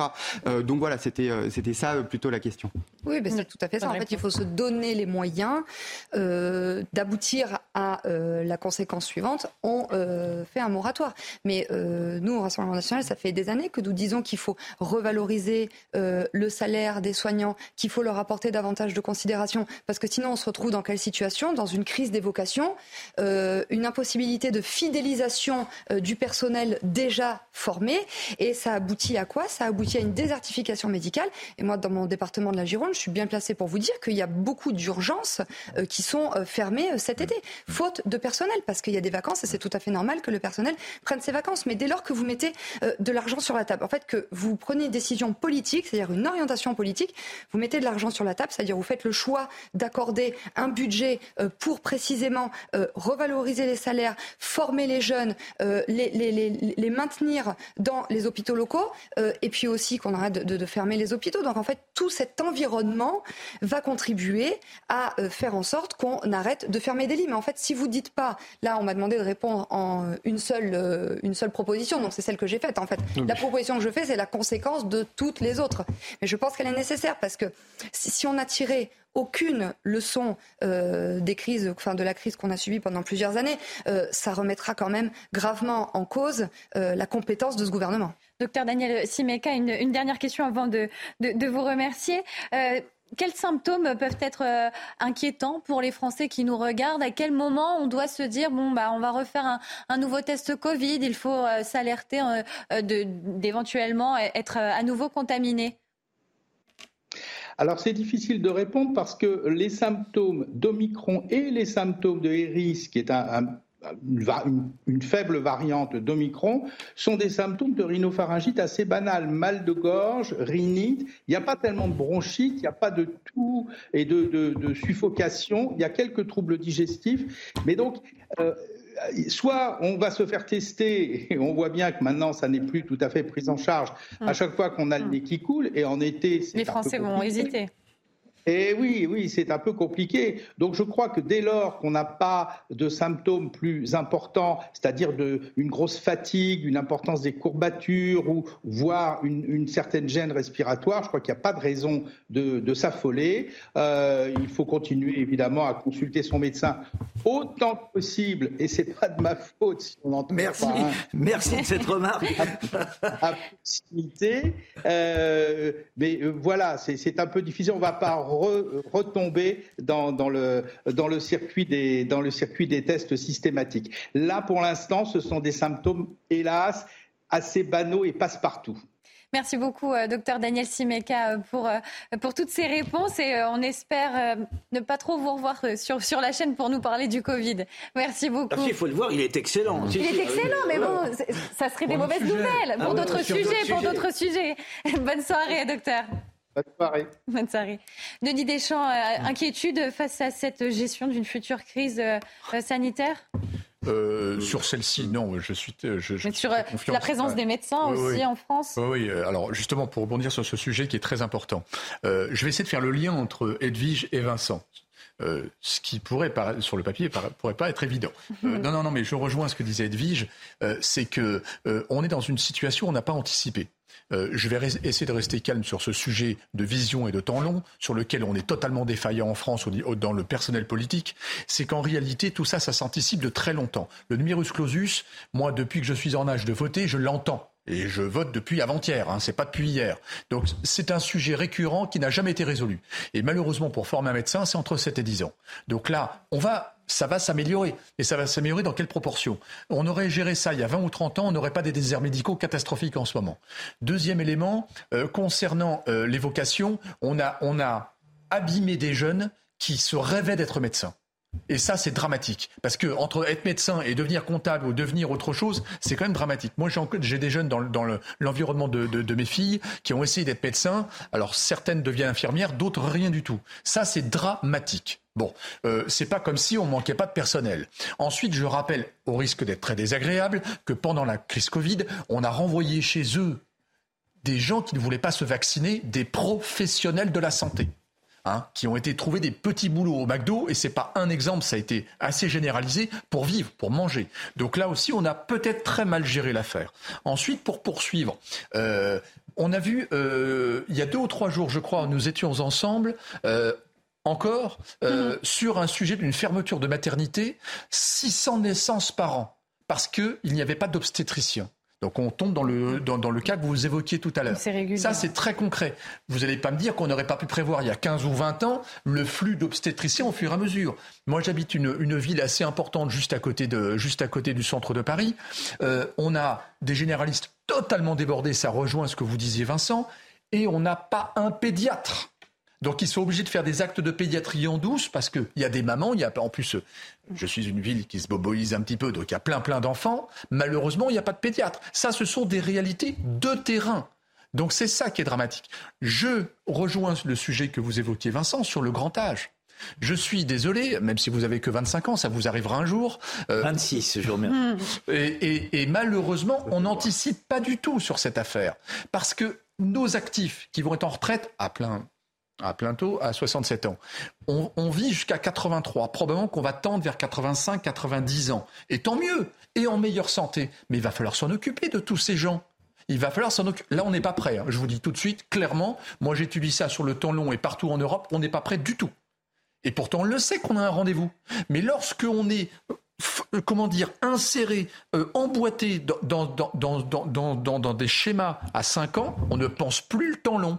Là, on a des vrais rendez-vous. Donc, je vous disais tout à l'heure qu'il va falloir penser à s'ouvrir les chakras parce que le réservoir de jeunesse, il est ailleurs qu'en France et que malheureusement, on va aller chercher des gens disponibles, puis des infirmières qui sont ailleurs, mais qu'il va, il va bien falloir s'occuper de nous. Parce qu'effectivement, certaines personnes âgées ne peuvent pas descendre pour aller se faire vacciner. Euh, c'est tout bête, hein, mais c'est des, des, problématiques de la gestion de la vie quotidienne. Clément Tougeron, est-ce que euh, le dossier Covid-19 euh, sera l'un des dossiers majeurs de cette rentrée politique? Non. Non, non, ça ça fait pas partie des, des grands dossiers majeurs. il y en a beaucoup déjà. deux, deux échéances électorales que, que, d'une qui ne concerne pas directement euh, les Français avec les sénatoriales euh, fin septembre et puis les, la bataille des européennes qui va qui s'est déjà enclenchée puisque euh, eh bien à gauche ils sont tous en train de présenter des listes alors même qu'ils souhaitaient faire une liste collective. Donc comment ça va se dénouer? Est-ce que finalement la Nupes comme on en entend parler de plus en plus eh bien va faire un groupe commun et donc une liste commune ou au contraire on va avoir Europe Écologie Les Verts les PS le PS et et puis filles. Et puis à droite, ça va être aussi un enjeu de, survie, ces européennes, puisque si les LR ne sont pas en capacité de conserver un certain nombre d'élus, mm. ça signe une grande partie de la fin de ce parti historique. Euh, donc il y a ce sujet-là, les sénatoriales, et puis après il y a un ensemble euh, d'autres sujets, notamment budgétaires. Mais pas euh, d'anticipation sur la santé des Français, pas d'anticipation même sur, sur cette crise des médecins, sur la situation des, des, médecins sur les grands thèmes, il y a un ensemble de grands thèmes. on a eu euh, le sujet armé juste avant euh, les vacances avec une loi de programmation militaire. Euh, là, il y a d'autres sujets. On a le sujet immigration qui vraisemblablement arrive, mais qui va se préparer dès, maintenant. un sujet santé et autonomie, et puis un sujet éducation qui va en réalité se faire en filigrane sur la loi, hmm. sur les deux lois budgétaires qui devront vraisemblablement aussi intéressé énormément, puisque euh, vu l'état du Parlement actuel, la Première ministre aura dans l'obligation d'utiliser un 49.3, ce qui va du coup eh, euh, eh bien, euh, accaparer énormément l'attention, beaucoup plus que euh, les sujets de fond. je doute qu'on fasse des grands sujets sur le fond de chacun des thèmes qu'on vient d'aborder, mais plutôt sur est-ce qu'elle a bien fait d'utiliser le 49.3 à 4h03 du matin ou à 6h12 du matin? Je pense que ça, ça va beaucoup plus intéresser. Mais je, suis je, suis suspendu à vos lèvres parce que, que, mais oui, mais évidemment, puisque le président de la République nous a annoncé c'est une surprise. Ah, Alors, je voudrais savoir en quoi. Je suis sûr que vous. Avez ça serait une mauvaise surprise si c'était le Covid-19. Non, mais je suis sûr que vous avez des tuyaux là-dessus. Euh, est-ce qu'on pourrait avoir deux, deux, trois, type informé comme vous, c'est sûr, vous avez. Là, est-ce que vous pouvez nous lâcher un petit, un petit truc euh Pour l'instant, le, ce que le, président de la, non, le président de la République a fait une, dernière séquence, vous le savez, en Océanie. Euh, et puis, euh, depuis qu'il est à Brégançon, il y a eu très peu d'informations qui ont fuité sur la préparation de cette rentrée, puisqu'il a été principalement concerné sur le sujet Niger. Et donc, en effet, cette surprise, mais en réalité, peu de personnes le savent. Alors, beaucoup de politiques, enfin, beaucoup de journalistes disent, bah, ça va être ça, ça va être ça. En réalité, on n'en sait rien du tout. Donc, évitons de jouer à la course aux petits chevaux et puis attendons. Euh, Il faut encore attendre. On va attendre. Et là, il y a un super truc qui arrive. Ah, ah. C'est l'université d'été de EELV avec, ah, euh, avec un, intervenant, avec un intervenant de choc. Et donc voilà, donc il y a pas oui, mais ça, c'est la réunion de famille, c'est la réunion de la famille tuyau de poil. mais non, Vincent de tout non, mais Je pense que le, le, RN va aussi faire une réunion de famille. Ça va pas être les mêmes invités. C'est pas tuyau de poil, mais non, ça, ça c'est vous, vous déterminez. Et on n'invitera pas euh, Monsieur Medine. Là, c'est la réunion de la famille tuyau de poil ou alors le séminaire d'entreprise, mais sans les patrons. Puisqu'il n'y a que des seconds couteaux. Roussel ne vient pas, Mélenchon ne sera pas là. Remarquez, il se téléphone plus, donc euh, c'est normal.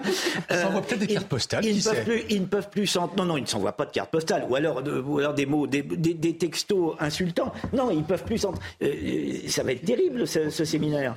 Bah, et justement, c'est ça qui va être rigolo. Ça risque d'être euh, assez, en réalité, en réalité, assez intéressant, notamment sur le cas, vous l'avez dit, sur ce rappeur qui est invité à venir, et qui a tenu des propos qui, eh bien choque une grande partie de la famille, des familles politiques euh, et puis euh, sans doute une grande partie des Français. Et donc, du coup, euh, s'il est réellement invité et qu'il y va, comment cette actualité va être traitée? Qu'est-ce qui va être évoqué durant cette université d'été? Et puis, s'il ne vient pas, eh bien, il y aura de toute façon une autre, un autre pan de la polémique. Donc, en réalité, de toute façon, c'est un des rendez-vous de ce mois d'août. Merci beaucoup, Clément, pour, pour toutes ces indiscrétions, ces anticipations de rentrée politique. Est-ce que Clément a des, a des, a des scoops à nous annoncer sur l'avenir de la Il reviendra, je pense. Après la, pub. Après la pub. Pardon, ben, pardon. Pour l'instant, ce deuxième week-end du mois d'août, de nombreux Français donc euh, s'inquiètent par rapport euh, au Covid-19, mais aussi ils ont pris la route direction les vacances. Un samedi classé rouge pour les départs sur l'ensemble du pays, selon Bison Futé. Mais dans ce contexte d'inflation, plus 4,3% d'augmentation des prix à la consommation sur un an, les dépenses des vacanciers sont en baisse. Reportage de Michael Chaillot. Sous la pluie, à part les mouettes, pas grand monde sur la plage de Saint-Jean-de-Mont, station balnéaire de Vendée. Pourtant, la fréquentation est bonne, les vacanciers sont bien là dans la grande rue piétonne, mais peu franchissent les portes des commerces. Moins 20% en juillet dans cette boutique de vêtements. Le problème, ce n'est pas le gris du ciel, mais plutôt le creux du porte-monnaie. L'année dernière, on a fait à peu près 2-3 activités. Et euh, cette année, on n'en a fait qu'une seule. Et euh, restaurant, pareil, on a fait, on n'en fait qu'un. L'année dernière, on a fait à peu près trois restaurants. Et pourtant, ici, les prix sont plutôt accessibles. Saint-Jean-de-Mont est une station populaire, plutôt familiale, avec une clientèle qui fréquente les 60 campings du littoral. Cette année, l'inflation a rebattu les cartes pour ce restaurateur. Ticket moyen qui dégringole de 6%, fréquentation en baisse et apparition de nouveaux comportements. C'est des questions qu'on n'avait pas l'habitude d'avoir euh, à l'entrée du restaurant. Aujourd'hui, c'est déterminant. C'est-à-dire qu'on va avoir des personnes qui vont nous dire est-ce que vous acceptez les chèques vacances Est-ce que vous acceptez les tickets restaurants euh, et ça va, pouvoir valider ou pas, en l'occurrence, euh, la consommation. Une frilosité des achats multipliée par 90 000 touristes qui fréquentent habituellement la station durant l'été. Le manque à gagner ne sera pas anodin à l'heure du bilan de fin de saison. Vous dépensez, euh, Vincent Roy, pendant ces, vacances. Est-ce que vous aussi, vous faites partie de ces Français qui font attention à, leur budget pendant euh, cet été? Évidemment. Je, euh, je, voulais rebondir sur l'expression de Madame la députée tout à l'heure. Elle disait les Français sont résilients. Hmm. moi, je suis étonné de leur résignation. On leur annonce au moment des vacances, vous vous souvenez, alors on, on, leur annonce une, une hausse du prix de l'essence. On a déjà l'inflation avant. On attend l'inflation avant, on va en parler largement. Euh, euh, vous vous souvenez que les gilets jaunes se sont enflammés. Mm. Pour moins d'un euro cinquante.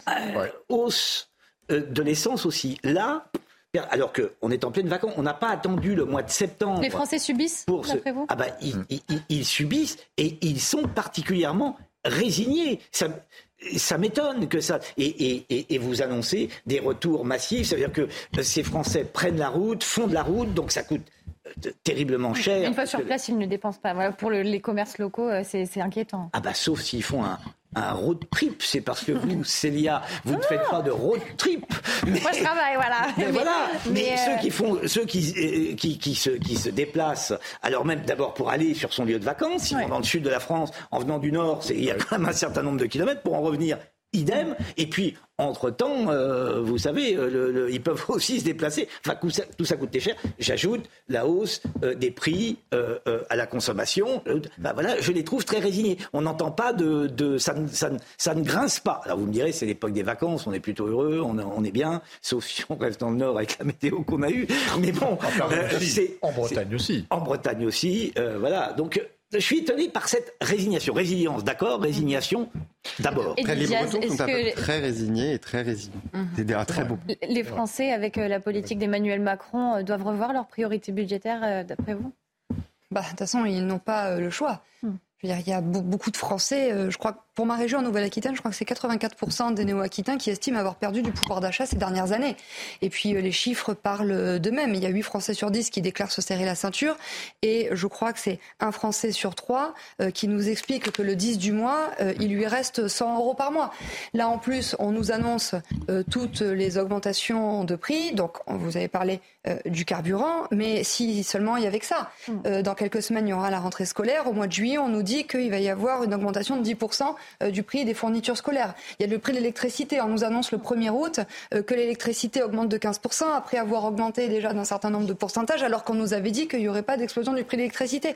Donc forcément, euh, les Français, des personnes voilà, résilientes, résignées aussi, mais surtout prévoyantes, elles se disent, bon ben voilà, on va faire attention, donc on va ronger sur le budget loisirs, sur le budget vacances, pour éviter la mauvaise surprise dès cet hiver, parce que ben, ils ont tous bien compris qu'ils ne pouvaient pas se fier aux annonces du gouvernement. Comme Bruno Le Maire nous explique l'année dernière, en pleine campagne législative, qu'il n'y aura pas une explosion du prix de l'énergie et qu'on voit un an après qu'il y a une explosion, du prix, de l'énergie, eh bien, on se dit que quand le gouvernement nous annonce une petite augmentation supplémentaire en 2024, on sait finalement que ça sera une grosse augmentation. Donc les Français font attention. Malheureusement, oui, ils sont obligés de revoir leur mode de euh, consommation parce que, ben, parce que ce gouvernement ne les protège pas. 16% ne mangent pas leur faim.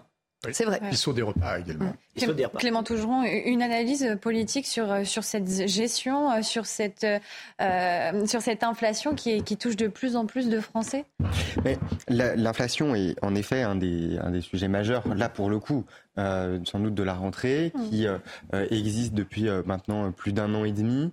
Les, et puis, il est complètement illusoire de se dire que les prix vont redescendre et perdre mmh. les parfois 20, 30, 40 qu'ils ont. Le président de euh, Système U a, déclaré que le pic d'inflation était derrière nous, mais bon, les prix ne vont pas, pas changer. Le, voilà. pic, en effet, les pics d'inflation, visiblement, d'après euh, les, les, études euh, de, de, Bercy, eh bien, sont, on, l'a dépassé.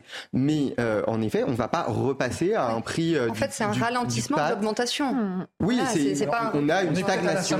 On est peut-être quand même à la symptote. Le seul drame, c'est que les prix vont beaucoup plus vite qu'ils ne redescendent après. Bien sûr, mais ils ne redescendent qui ne montent pas. Oui, exactement. non, mais c'est réalité... ça le problème. Le problème, il est là. C'est qu'on a des prix qui montent ou qui vont stagner, mm. donc qui ne vont plus baisser, sauf peut-être. Avec toujours les mêmes salaires. Euh. mais avec des salaires qui, eux, sont pour le coup invariants. Donc, euh, ça, ça a un nom. Oui. C'est le syndrome de la grenouille. Absolument. Le syndrome de la grenouille pour nos téléspectateurs, c'est que si vous voulez jeter une grenouille dans de l'eau bouillante, elle va sauter, elle va s'en aller. Mais si vous mettez une grenouille dans de l'eau froide et que vous faites tout doucement monter la température, elle se fait bouillanter. Eh bien, les Français, c'est ce que vous disiez sur la résignation, c'est qu'en fait, à feu doux, eh bien, depuis les gilets jaunes, en fait, que hmm. ma, réflexion est par rapport aux gilets jaunes et votre, le début de votre réflexion tout à l'heure, c'est que le, le, l'essence était à 1,40 et là, ça a suscité un mouvement de la base. Pas, c'était pas des syndicats, c'était des, vrais gens de tous les jours qui ont besoin de leur voiture pour aller travailler tous les jours. Et qui mettent de l'essence dedans précisément pour aller travailler avec des salaires qui n'augmentent pas. Voilà, exactement. Et en fait, entre-temps, euh, les, les mêmes personnes ont avalé beaucoup de couleuvres quand même. Ah, la grenouille, la couleuvre, vous êtes très fort ce soir, Denis. Je sais. Des vacances euh, pour les Français qui sont euh, impactés, mais aussi euh, dans les campings, puisque l'été, les cambriolages ne cessent d'augmenter. Chaque année, les autorités font de la prévention sur la sécurisation des domiciles, mais désormais, les campings connaissent de plus en plus ce fléau de cambriolage. C'est le cas dans le bassin d'Arcachon. La police appelle les commerces à la vigilance. Sujet de Mathilde Ibanez.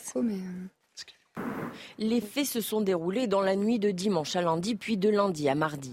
Les campings des Flots Bleus, situés sur le bassin d'Arcachon et aux alentours, ont été cambriolés, voire dégradés. Les cambrioleurs sont partis avec 350 passeports et un sacré butin. Il y a des dizaines de milliers d'euros de, préjudice. Euh, il y a un camping qui a même été cambriolé. Euh, et comme ils n'ont rien trouvé d'autre, ils ont pris du matériel de jardinage, euh, des choses comme ça, du cuivre, plein d'outillages, d'une valeur de plusieurs milliers d'euros. Il y a le restaurant du Golfe aussi qui a été euh, cambriolé. Ce qui frappe les enquêteurs, c'est la rapidité des méfaits. En seulement 48 heures, quatre campings ont été cambriolés. On pourrait supposer qu'il s'agit d'une bande organisée, des gens qui sont bien coutumiers des faits, qui ont l'habitude. C'est pas arrivé, c'est pas du tout venant qui, qui peut se permettre de faire ces choses-là. Il y a un regroupement des vidéos euh, de surveillance de la plupart des campings. Euh, il y a la police technique et scientifique aussi qui est intervenue avec des relevés d'empreintes on va essayer de regrouper, tout ça et essayer de. Je l'espère que l'enquête trouvera les auteurs des faits. Les enquêteurs ont alerté les autres établissements susceptibles d'être visés. Une enquête est en cours. oui, c'est ça. Donc des Français qui dépensent euh, beaucoup moins euh, pendant leurs vacances et des campings euh, impactés. Alors c'est des vacances qui tournent un petit peu au désastre cette année entre la météo et puis ces fléaux de cambriolage. Edwige Diaz, vous êtes députée de la Gironde. Est-ce que vous, dans votre département, vous avez aussi des, des, problèmes, des, des, cambriolages qui sont répétitifs? Mais considérablement. Et euh, contre toute attente, et aussi surprenant que cela puisse paraître, parce qu'on a toujours l'image de la Gironde, d'un département euh, paisible, apaisé, où il fait bon vivre. Oui, c'est vrai, évidemment, j'adore mon département, mais je voudrais quand même porter à votre connaissance quelques chiffres, notamment en matière de cambriolage. En 2013, en Gironde, c'était 20 cambriolages par jour, et en 2019, 33 cambriolages par jour. Et le record a été battu en 2022 où la Gironde a intégré, a intégré le top 10 des départements les plus cambriolés de France. Donc il y a quand même un vrai problème d'insécurité dans ce département. Et euh, moi, je, voilà, j'adresse mon soutien à tous les policiers qui vont euh, devoir euh, faire des enquêtes. J'espère que les fauteurs de troupes seront repérés. Et puis, et puis bah oui, bien sûr, une pensée pour les commerçants aussi, parce que ça fait jamais plaisir d'avoir un, un propriétaire de camping, surtout au niveau du bassin d'Arcachon. Donc ces mêmes campings qui ont été frappés l'année dernière par les incendies. Donc là, ces propriétaires de camping qui se retrouvent euh, face, enfin confrontés à des vols, ça doit pas être euh, voilà agréable pour eux. Bon, j'espère quand même que ces vacanciers vont passer de bonnes vacances et j'espère quand même que les professionnels du tourisme en Gironde seront quand même satisfaits de la saison. Bah, pour compléter votre propos, écoutez euh, Jérôme Burny, membre du bureau unité AGP Police de, la Gironde, qui expliquait cette recrudescence de cambriolage durant l'été. Comme euh, tous les étés, il y a des, vols dans, les campings. Euh, c'est récurrent l'été. Est-ce que là, ça fait longtemps que ça ne s'est pas produit sur le, sur le bassin d'Arcachon en particulier? Évidemment, parce que l'année dernière, euh, malheureusement, avec les incendies, bah, ça n'a pas pu se faire, on va dire. Et puis les années précédentes, il y avait le Covid, donc il y avait beaucoup moins de, de, fréquentation. Mais tous les étés, et pas forcément ici, au niveau local, les zones touristiques sont souvent soumises à ce genre de méfaits. Vincent Roy, tous les étés des cambriolages? Oui. Que fait la police Que fait l'État? Non, mais la, police, la police euh, ne se tourne pas les pouces, je ne peux pas l'imaginer une seconde. Elle, travaille euh, tous les étés, c'est normal. Le cambriolage, il y a, un maximum de gens dans, le, dans les campings. Euh, ça attire évidemment les, convoitises, mais c'est vrai aussi, je pense que c'est vrai dans les campings et ça doit être vrai aussi dans les, appartements, dans les, voilà, sur les lieux de vacances. Il y a un rassemblement de, de, vacanciers importants. Ils sont donc la proie ça a toujours été le cas. Jusqu'ici, rien d'anormal. La, la, la, police fait le maximum avec euh, le personnel qu'elle a. Elle est extrêmement sollicitée. Mmh. Elle est sous tension. Les types, la plupart du temps, sont démoralisés. Euh, euh, voilà. Ils font, heures, hein. ils font beaucoup d'heures. Hein. Ils, font, ils font énormément d'heures. Tout, ça est, tout ça est très compliqué. Et, et, et, et, voilà. Mais je pense que cette hausse euh, des, euh, euh, va dans le mouvement général de la délinquance, de la délinquance de manière générale. Qu'est-ce que vous voulez? C'est aussi un, principe simple des vacances et des lieux de vacances. Les, les, policiers ont aussi beaucoup de travail sur les routes, avec l'alcool aidant un grand nombre de personnes qui prennent la route, qui eh bien font ont des accidents ou eh bien sont en état d'ébriété sur la chaussée et donc demandent l'intervention des, des, des forces de l'ordre. On le voit, euh, mais euh, notamment euh, à Gironde, par exemple, à Lacano, vous le savez, le nombre eh bien, de policiers ou de gendarmes, enfin gendarmes à Lacano précisément, qui sont mobilisés à la sortie des boîtes de nuit parce que il y a des débordements, des bagarres, etc. C'est le lot de tous les étés et d'un petit peu tous les lieux de vacances, même si ça ne veut pas dire que, il faut dire, c'est formidable. Mais ces policiers et ces gendarmes ont un nombre d'éléments à gérer et à faire face à un très grand nombre de situations. Mm. Et donc, en effet, euh, là, il y a une recrudescence sur euh, les, euh, les, les, cambriolages. L'année dernière, je ne sais pas si vous vous souvenez, on parlait énormément des rodéos urbains mm. et, et, ça avait été le grand sujet de, de l'été. Et donc, malheureusement, c'est en effet un on s'en prend à des campings en plus. face à cela. C'est des établissements. On n'est même plus sur des, des, des propriétés privées. c'est voilà des campings, des lieux où normalement on devrait se sentir en sécurité. Une fois qu'on a installé sa tente, sa caravane.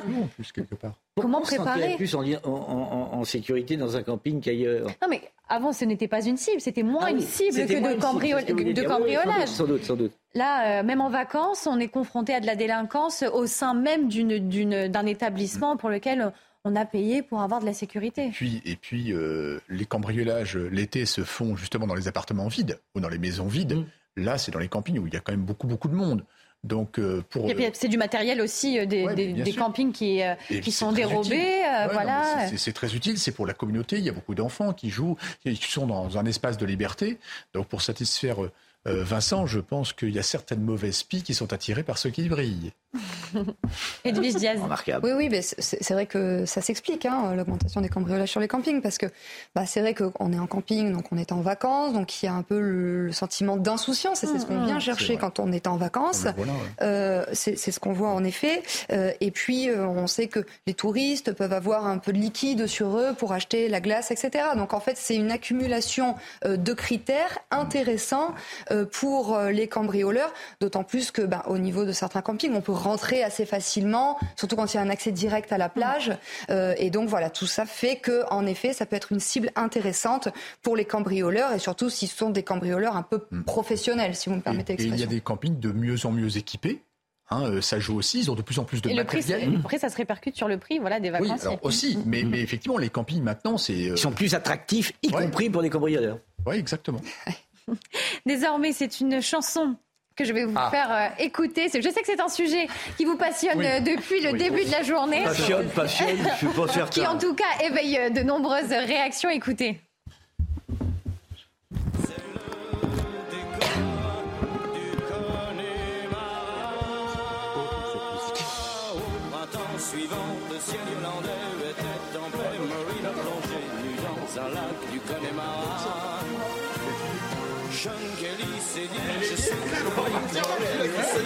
Alors que vous seriez peut-être alors de l'avis de, de, Juliette Armanet sur cette chanson.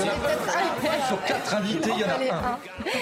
Votre avis sur, sur cette chanson, puisque Juliette Armanet a critiqué vivement cette, chanson, ce tube de Michel Sardou auprès du média belge en ligne typique.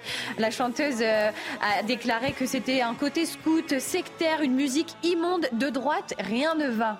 Des propos que vous partagez Non, non. Alors sur euh, sur cette partie-là, non, non, mais c'est, pas une question de, nous rattraper. Michel Sardou, c'est pas euh, c'est pas ma génération, et j'avoue que j'écoute plus du Juliette Armanet que euh, que du Sardou. Euh, ça, c'est, Mozart, certain. Mozart, c'est pas ma génération, et j'écoute Mozart. Hein. Non, mais non, mais, non, mais c'est non, mais ça fait partie. Non, mais ça fait partie de, de ces, ça fait partie de ces artistes qui ont marqué des générations, et je suis persuadé que la génération 2010-2020 est plus marquée par Aya Nakamura que par Michel Michel Sardou ou d'autres. Mm. Euh, donc voilà, je, ne partage pas sur, sur le sujet. Je, je trouve pas que cette musique soit particulièrement de droite ou scout, etc. je, personnellement, je ne l'avais pas de entendu. Politiser une chanson. Euh, de, de, politiser une chanson. Euh, dans certaines situations, si Michel Sardou a fait plusieurs musiques qui étaient euh, beaucoup plus euh, polémiques, on peut euh, s'en rappeler notamment sur là-dessus, ou sinon sur les écoles privées, mhm. quand le ministre de l'Éducation nationale de l'époque avait justement dit qu'il voulait eh bien réduire la part des écoles privées dans les dans les en, France. Il avait justement il était il avait fait une musique sur le mhm. sujet. donc voilà. En revanche, là où je trouve que c'est un petit peu problématique, c'est qu'on a des réactions de politique. Alors, c'est assez étonnant, euh, de politiques, de députés euh, de premier plan qui vraisemblablement s'ennuient, qui commencent à dire oui, elle a reçu de l'argent de la SACEM, c'est nul ce qu'elle fait, euh, elle, elle a pas le talent. Enfin, attendez, bah, on n'est pas en Juliette Armanet, c'est deux albums, 100 000 ventes pour son album Brûler le feu. Michel Sardou, album Lac du Connemara qui se vendra à 1 300 000 exemplaires, plus gros succès, 26 albums studio, 19 albums en live, 91 Bercy solo, des records, des chiffres records. On est sur deux carrières mais attendez, je remets pas en cause, je remets pas en cause la carrière de, de Michel Sardou. Il a une brillante carrière. Il est marqué, il a marqué euh, l'histoire euh, de la musique française. Euh, Juliette Armanet, ça fait dix ans qu'elle fait de la musique. moins, moins de dix ans. Non, 2014, premier titre. Les, les, amis, c'était il y a neuf ans. donc, donc voilà, elle a été aussi reconnue. Elle a fait un duo. Elle a repris avec Véronique Sanson une, un de ses, un de ses tubes les plus connus. Elle a été aussi adoubée par le public parce qu'elle fait la tournée des festivals actuellement parce qu'elle est euh, excellente dans ce qu'elle fait. Enfin, il faut, on n'est pas en train, ça sert à rien. En revanche, je trouve. Et quand je vois, euh, par exemple, un politique euh, dire oui, elle, il a, elle a reçu de l'argent de la CCM, oui, enfin, c'est le jeu. Hein. Et Jazz, les, les, politiques s'ennuient pour réagir à cette, cette polémique. Est-ce que vous vous ennuyez Demandons à une politique. Et elle a dansé sur les lacs du Connemara. Ah, bah j'allais le dire. Hein. Ah. J'étais pas bah, témoin. Mais je ne sais pas si tous les politiques s'ennuient ou pas. En tout cas, moi, je sais que je ne m'ennuie pas. Je suis très contente d'être avec vous ce soir. pour rebondir sur, sur vos propos et puis bah, du coup sur la question que, que, vous me posez, bon, moi je trouve que c'est quand même toujours un peu surprenant et que c'est un peu délicat de, de s'attaquer comme ça à quelqu'un qui incarne un monument musical et artistique et même qui fait partie du patrimoine français. Voilà, juste pour rappeler quand même, Monsieur Sardou, 100 millions de disques vendus, 350 chansons, 50-50 de carrière. Euh, je souhaite à Madame Juliette Armanet euh, d'avoir la même carrière euh, que Monsieur Sardou. Mais Bon, Madame Armanet, euh, je ne sais pas pourquoi elle a dit ça en fait. Il y a deux solutions. C'est où euh, elle a fait un calcul, elle s'est dit tiens, je vais faire un, buzz politique, un coup de com. Comme je suis moins connue que Monsieur Sardou, eh ben, peut-être un peu que je vais euh, m'arroger une part de sa notoriété en le critiquant parce qu'elle ne pouvait que s'imaginer que ses propos allaient entraîner des réactions. ou sinon, et j'espère que je me trompe, ou sinon c'est un peu le, duel les snobs contre les beaufs, hmm. parce que les, le du, le, Connemara, je veux dire, c'est la, la danse que tout le monde fait euh, dans les balles populaires. Et pour ne, voilà, comme vous avez, euh, tout à fait, mais hier soir, j'étais sur ma circonscription dans un petit village qui s'appelle Saint-Martin-la-Caussade. Et, c'est précisément dans ce genre d'endroit, dans ces fêtes populaires, qu'on danse bras dessus, bras dessous euh, sur les lacs du Connemara et qu'on chante aussi. Donc voilà, je trouve que l'attaque, bon, c'est peut-être une petite polémique, on en parlera plus demain et c'est tant mieux, mais voilà, c'est quand même assez surprenant. Et moi, je, voilà, je souhaite vraiment à Madame Armanet le succès de Monsieur Sardou. Fabien Lecoeuvre, vous êtes en direct avec nous, vous êtes spécialiste de la chanson française. Merci euh, d'être à nouveau sur CNews. Vous souhaitez euh, réagir à nouveau sur, euh, sur la polémique et les propos de Juliette Armanet concernant la, chanson, le tube incontournable de, Michel Sardou. Pourquoi c'est ces propos? Est-ce que ces propos sont justifiés? Michel, Michel Sardou est de droite, cette chanson est de droite? Non, alors ces propos sont très justifiés puisque chacun a le droit d'avoir une opinion aujourd'hui. Une opinion, je le rappelle, ce n'est pas un délit. Donc Juliette Armanet a le droit de s'exprimer comme tout à chacun. Le vrai fond de ce problème, c'est quand elle affirme qu'il y a des chansons de droite et des chansons de gauche. C'est ça en fait le fond du propos de Juliette Armanet. Et c'est là où je veux revenir sur ces, explications.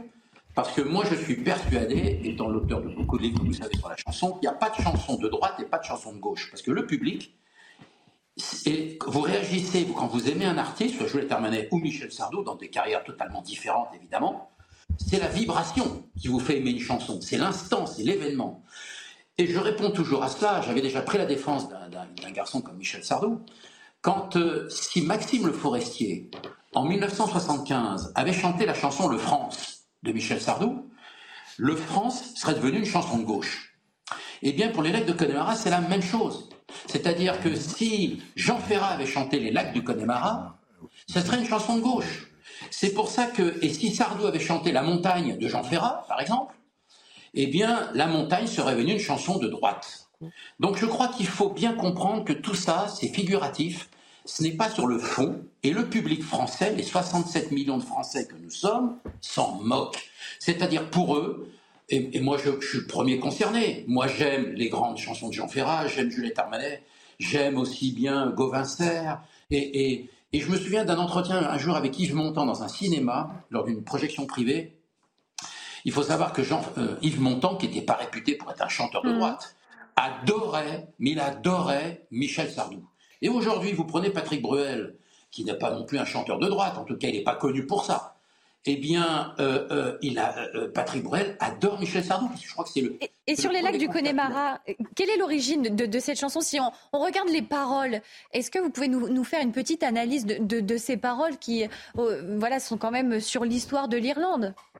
Oui, mais enfin, c'est évidemment, mais en même temps, au départ, quand Pierre Delanoë et Michel Sardou, les deux auteurs du texte, en tout cas, du lac des Connemara, chercher en fait une chanson sur l'Écosse. Et puis comme à l'époque on n'avait pas Internet en 1980, 81, 80, 81, eh bien ils sont allés dans une agence euh, de tourisme et, une agence de voyage. Et là, ils ont trouvé un dépliant, non pas sur l'Écosse, mais sur l'Irlande. Donc ça a fini la chanson qu'ils devaient faire sur l'Écosse, c'est fini en Irlande.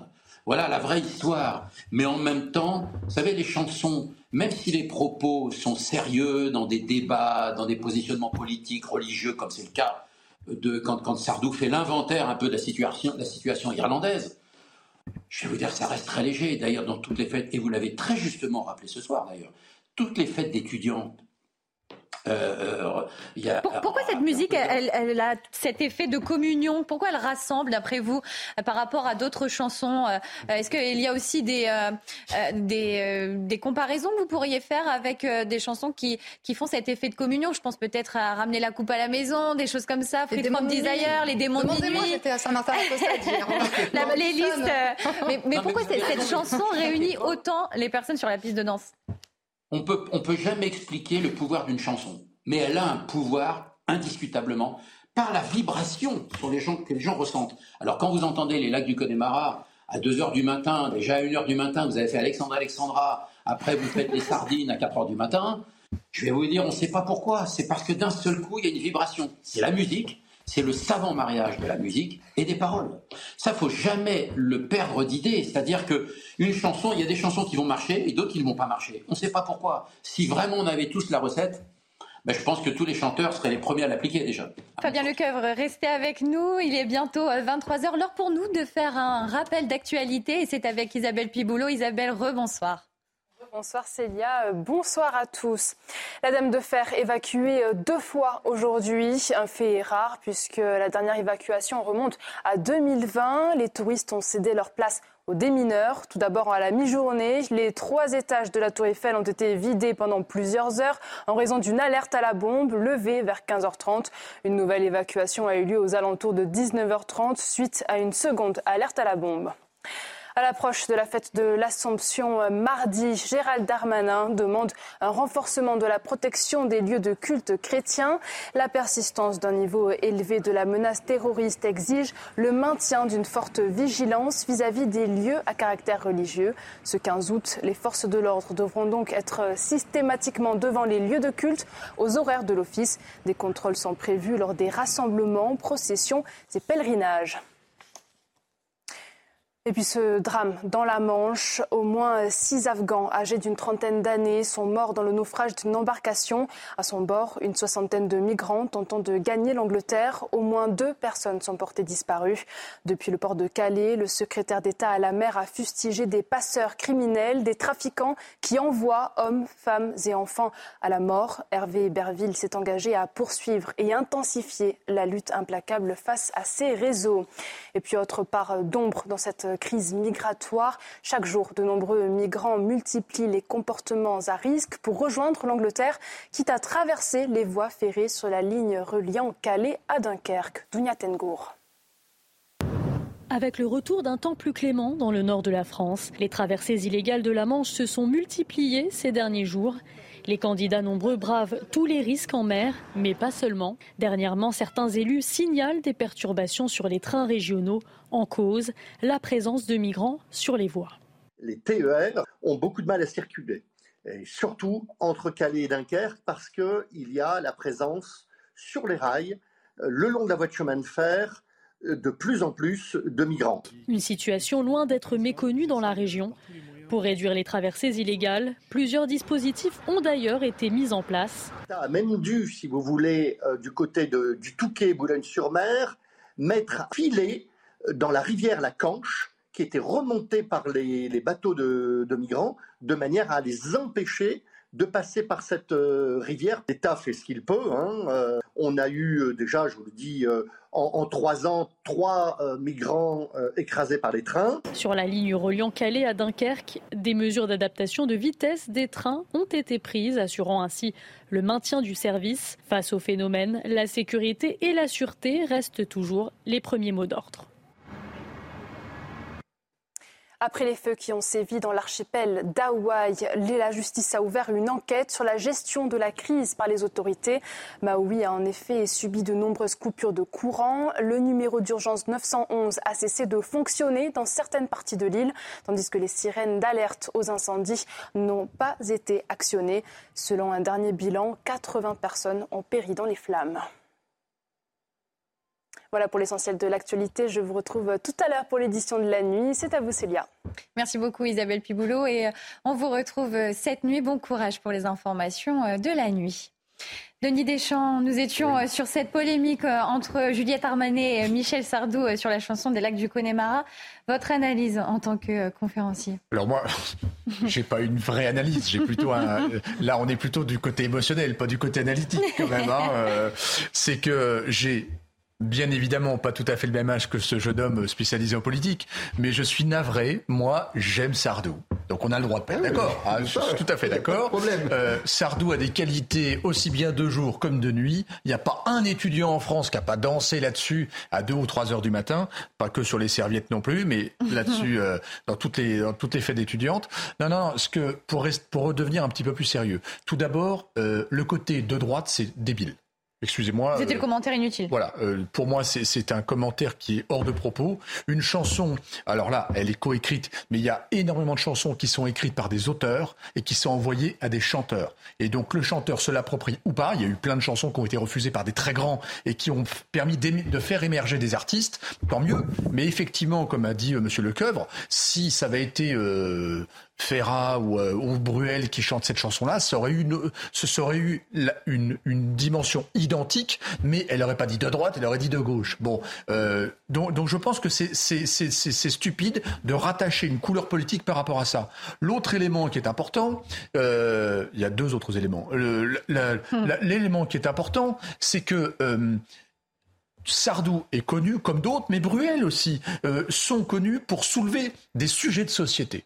Et euh, le, le, France, le France est un, un phénomène important. Euh, femme des années 80, euh, le, le, le, bac G, euh, ça fait s'interroger. On a le droit de pas être d'accord avec lui, mais ça fait s'interroger une société sur la situation présente, son passé et surtout son avenir. Hmm. On parlait des jeunes tout à l'heure. Bon. Et troisième point, moi je suis navré, mais euh, Sardou, qu'on aime ou pas, c'est un monument euh, dans, l'espace euh, euh, français, dans l'espace des, des, artistes français. On n'en a plus tant que ça de, ce, de, de cette ampleur-là. on a perdu Johnny il n'y a pas très longtemps. On peut. J'étais pas un fan absolu de Johnny, mais il faut reconnaître quand même l'œuvre et la puissance du bonhomme. Euh, ça fait partie de la génération d'Eddie Mitchell. Euh, moi, je trouve que Sardou, il a toute sa place. En plus, il, il vient d'un milieu artistique. Euh, il fait, il fait du théâtre. Et moi, je trouve que c'est un personnage. Donc, s'attaquer. Donc, en fait, ça me fait m'interroger. Hein, tout ça pour dire que ça me fait m'interroger sur une question, c'est pourquoi cette sortie Mais elle, a répondu, pour moi elle a répondu à une question d'un journaliste dans un, dans un hum. Twitch, je crois, et elle a pas dit Sardou est nul, toute son œuvre est nulle, je le déteste. cette musique est immonde et, de droite. Elle a commenté une musique, alors je ne partage pas ses propos, mais elle a commenté une musique sur laquelle elle a parfaitement le droit de dire qu'elle n'apprécie pas cette musique. elle n'a pas dit toute l'œuvre de Michel Sardou est à jeter et je, je lui retire bah, elle a rangé quand même cette chanson. de patrimoine. mais elle n'est pas en train de dire qu'il n'a pas marqué la musique. Non, non, non, mais ses propos pose exactement, attendez, une théorie très simple là-dessus. On lui pose la question de savoir quelle chanson lui demandent les journalistes Non, vous ferez fuir si vous l'entendiez avant de rentrer dans une soirée. Elle répond trois fois les lacs du Connemara. Trois fois les lacs du Connemara. Et elle poursuit, c'est très intéressant, joli. C'est vraiment une chanson qui me dégoûte. Les mots ont leur importance. Hmm. C'est vraiment une chanson qui me dégoûte. Le côté scout, le côté scout, euh, des lacs du Connemara. Un, culture absolument totale. C'est l'histoire d'un mariage. En plus, ça reprend des thèmes. C'était peut-être plus l'ambiance, l'ambiance scout, l'ambiance des, des, rassemblements. il faut il effectivement, il faut qu'elle aille dans d'autres types de soirées. Scout, scout, sectaire, les lacs du Connemara, sectaire où l'on parle au contraire de, de, la libération, de, toute la difficulté entre l'Irlande, mmh. le gouvernement anglais, etc. Bon, sectaire, la musique est immonde. Ça, c'est un jugement de valeur là-dessus, euh, etc. C'est de droite mmh. et rien ne va. Qu'est-ce que nous dit Juliette Armanet? Je suis de gauche, je la gauche d'aujourd'hui, je le revendique. Tout ce qui est de droite ne m'intéresse pas, je décrypte, ça me dégoûte. Fabien Lecoeur, vous pensez donc que... ce qui censure, ce qui censure aujourd'hui, Fabien Lecoeur nous dit c'est pas un délit. Effectivement, c'est pas un délit, c'est une connerie.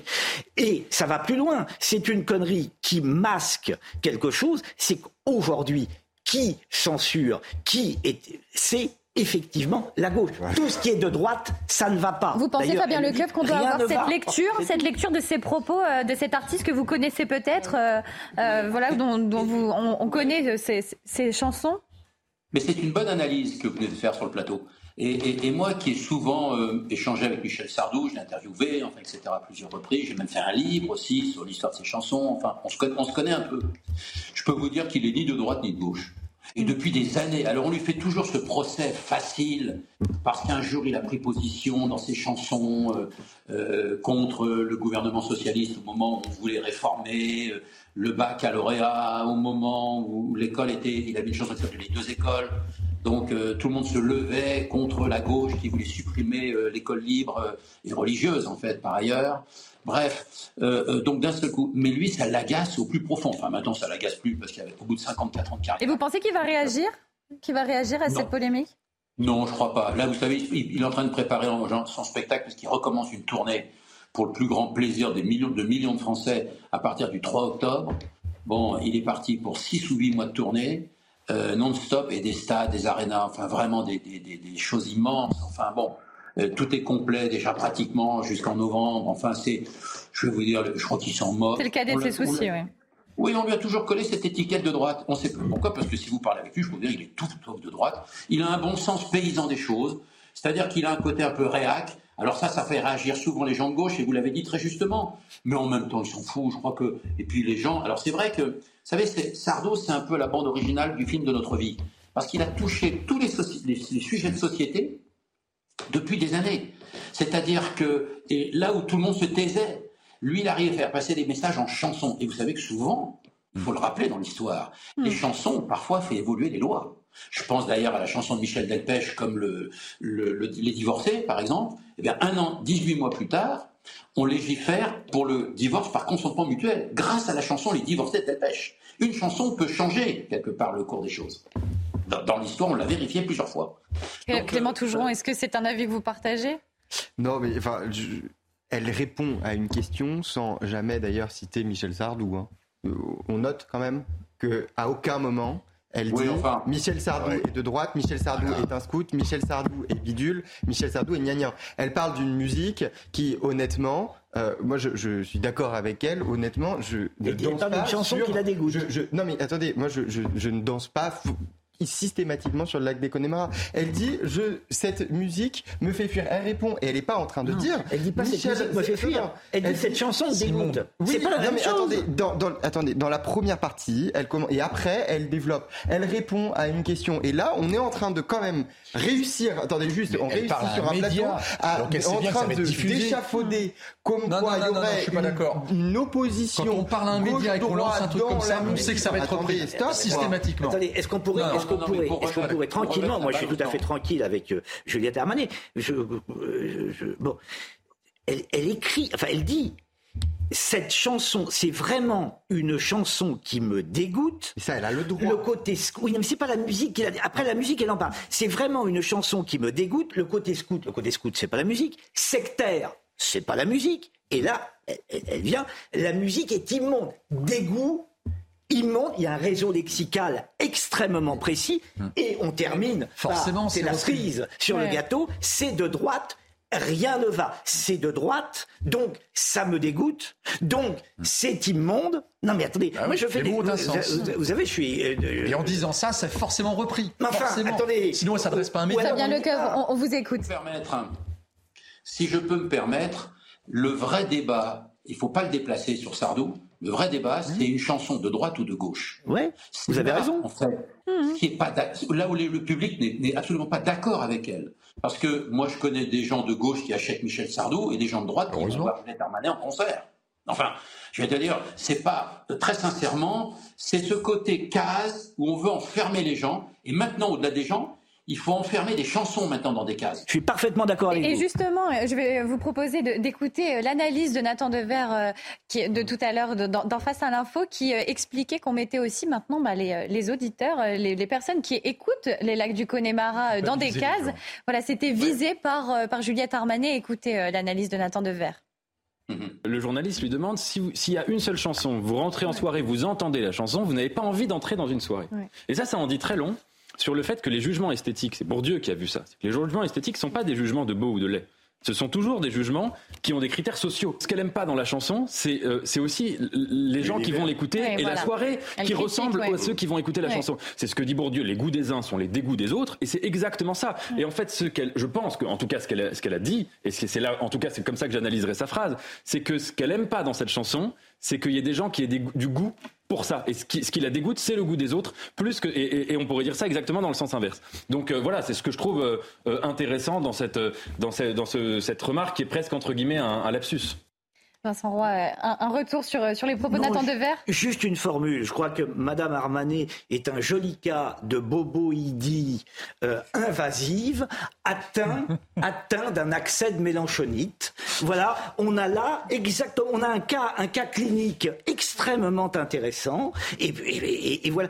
ce qui est aussi intéressant à remarquer, c'est que quelqu'un d'une gauche d'il y a 20 ans, hmm n'aurait pas utilisé. Elle aurait dit J'aime pas Sardou, il est de droite.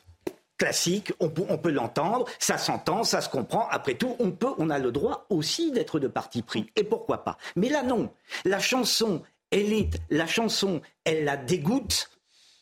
Et la musique est immonde. C'est-à-dire qu'on a un réseau lexical placé de façon. Alors, quand Devers cite Bourdieu en disant effectivement le goût, selon Bourdieu, est encore une fois social. Il ne s'agit pas du beau ou du vrai. Il a en partie raison, encore que Bourdieu soit euh, aujourd'hui euh, bien dépassé. Non, là, il y a, carrément dans la manière de parler une faute de goût qui n'est pas sociale. Et moi, ce qui m'ennuie beaucoup là-dedans, c'est qu'en fait, euh, dans ce genre de propos, qui, j'en suis persuadé, sinon on ne parle pas aux médias, elle devait bien se douter que ça allait être repris parce que c'est très polémique. Hein, et donc, c'était donc, donc je, J'insiste sur ma question, quel est le but caché derrière ça? C'est que moi, ce qui m'ennuie profondément là-dedans, c'est que ce genre de chanson fait partie de ce que l'on appelle, et c'est vrai qu'une certaine gauche déteste ça, c'est populaire. Hmm. Ça plaît à beaucoup, ça, fait vibrer le cœur de beaucoup de gens, et d'autres pourraient dire c'est de la beaufitude. Hmm. Non, c'est populaire, on a le droit d'aimer, on a le droit d'aimer, on a le droit de détester, mais on a le droit d'aimer aussi, et on n'est pas obligé de mettre des bah. étiquettes sur les gens en disant c'est droite, c'est un quelqu'un de droite, j'aime pas. Et, là-dessus, Fabien Lecoeuvre, vous avez parfaitement raison, mais comment peut-on dire, comment peut-on dire, imaginez-vous en train de dire cette phrase, quelle que soit la chanson que vous prenez, hmm. cette chanson me dégoûte. Oui, vous pouvez le dire s'il s'agit d'un chant hitlérien, vous pouvez le dire s'il s'agit... Mais une chanson du répertoire français, quelle qu'elle soit, d'un auteur, prenons un auteur, un, auteur-compositeur que vous n'aimez pas du tout, vous n'allez pas dire, ah, cette chanson, vous allez dire, ah non, alors vraiment, ça j'aime pas, c'est pas mon truc, c'est pas aujourd'hui, c'est pas ma cam, c'est pas... Mais me dégoûte. Voilà, une chanson qui va vous susciter... Un dernier mot peut-être pour, pour Fabien Lecoeuvre, spécialiste de la chanson française, euh,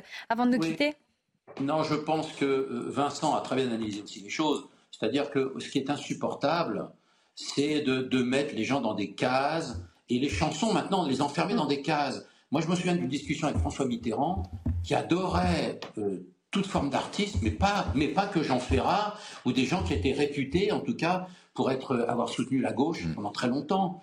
Et, vous, parlez avec le président Macron, et j'ai cette occasion-là, puisqu'on a échangé beaucoup sur, ses goûts musicaux, sur les premiers disques qu'il avait achetés, que ce soit John Hallyday ou Michel Polnareff. C'est-à-dire que, mais je crois que les gens, quand on aime quelque chose, qu'on soit un président, qu'on soit une artiste, une grande artiste comme Juliette Armanet aussi, je suis pas certain que les gens réfléchissent comme ça, euh, politiquement, une chanson. Une chanson, elle vous touche. Jacques Brel, même s'il a soutenu la gauche, mais je connais des millions de personnes en France qui achètent Jacques Brel et qui ne sont pas des gens de gauche.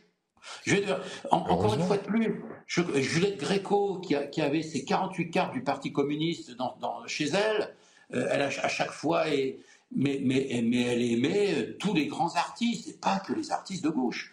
Donc je pense que c'est là le vrai nœud. Et le débat, c'est pas Michel Sardou, le débat. Le débat, c'est d'enfermer des chansons maintenant, des œuvres. C'est comme on peut dire demain, on va dire qu'un livre est de droite ou de gauche. Je ne suis pas certain que les auteurs, quand ils écrivent un roman, et je pense d'ailleurs à Nathan, qui s'exprime aussi ce soir, euh, euh, ces essais qu'il peut faire, ces livres, ces romans, peu importe, c'est-à-dire qu'il n'écrit pas pour des gens de gauche ou pour des gens de droite. Eh bien, je pense que les auteurs-compositeurs, ils sont dans le même fonctionnement. On ne sait pas qui achète vos disques. C'est-à-dire que, et, c'est là où il faut bien remettre l'église au centre du village, comme on dit, parce que c'est le, vrai débat, il est là pour moi. Merci beaucoup, euh, Fabien Lecoeuvre. Merci euh, d'avoir été euh, avec nous en direct sur CNews. On referme cette page musicale, ce chapitre Juliette Armanet, Michel Sardou. Une autre nouvelle, cette actualité, cela fait presque deux ans que la loi anti-captivité a été promulguée. Elle interdit d'ici 2026 les spectacles de cétacés, la détention et la reproduction en captivité des orques et des dauphins. Les mois passent et l'État ne détaille pas les conditions d'application euh, de cette loi qui reste floue et déçoit les delphinariums comme les associations. Nous allons euh, vous expliquer euh, tout cela dans un reportage signé Marie-Victoire Dieudonné.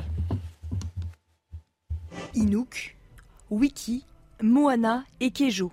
Voici les seuls orques observables en France, ici, à Marineland, mais le temps est compté la loi anti-captivité interdit d'ici 2026 la détention des orques et des dauphins.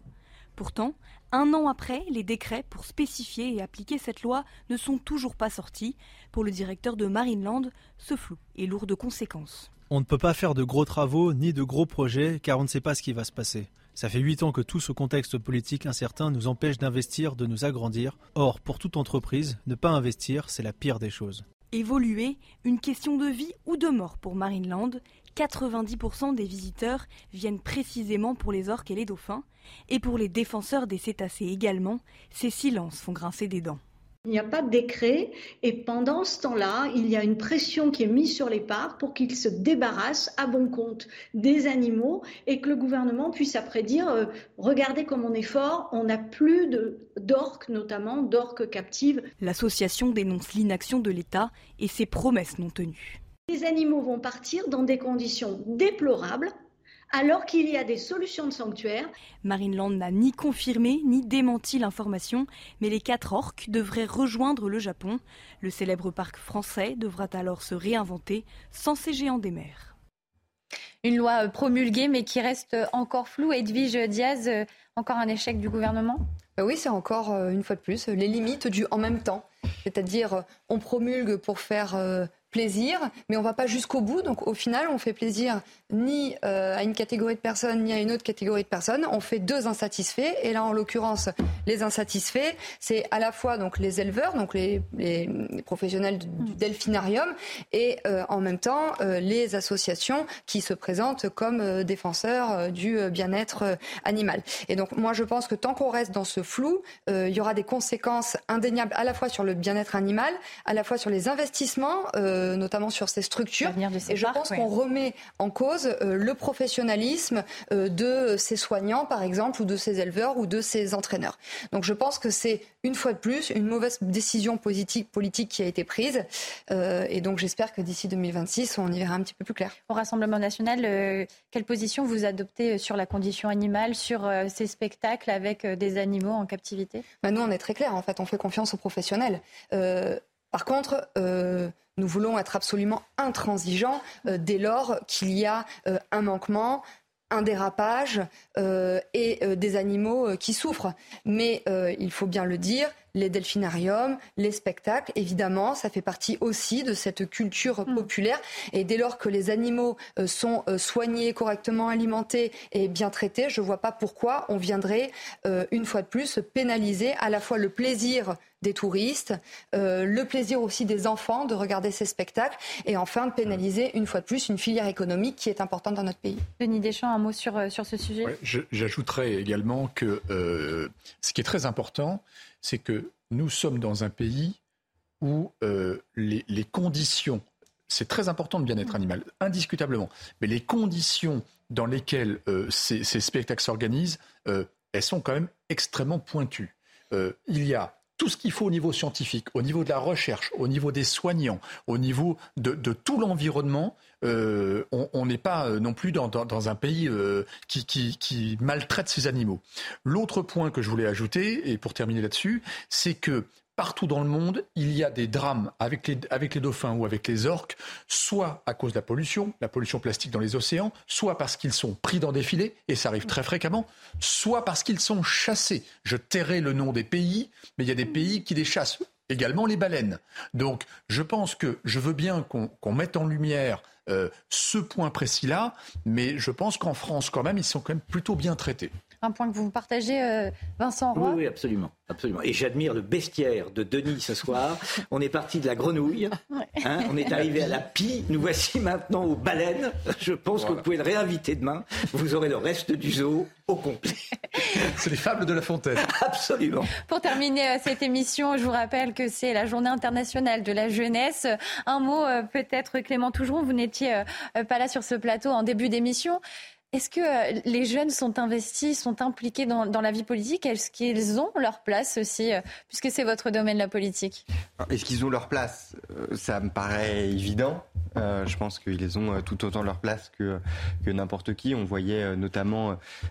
J'étais assez étonné quand on voit des, jeunes de 15, 16, 17, 18 ans intervenir, alors qu'on ne soit pas d'accord avec eux. Et principalement, moi, j'étais pas complètement d'accord, notamment sur la réforme des retraites. On voyait beaucoup de jeunes de 16, 17 ans et je partageais absolument pas leurs idées.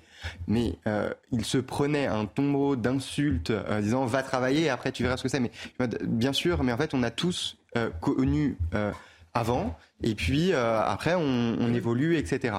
et c'est normal que toute la frange de la population puisse s'exprimer. Alors donc bien sûr que la jeunesse doit s'exprimer. Après, est-ce qu'elle s'engage?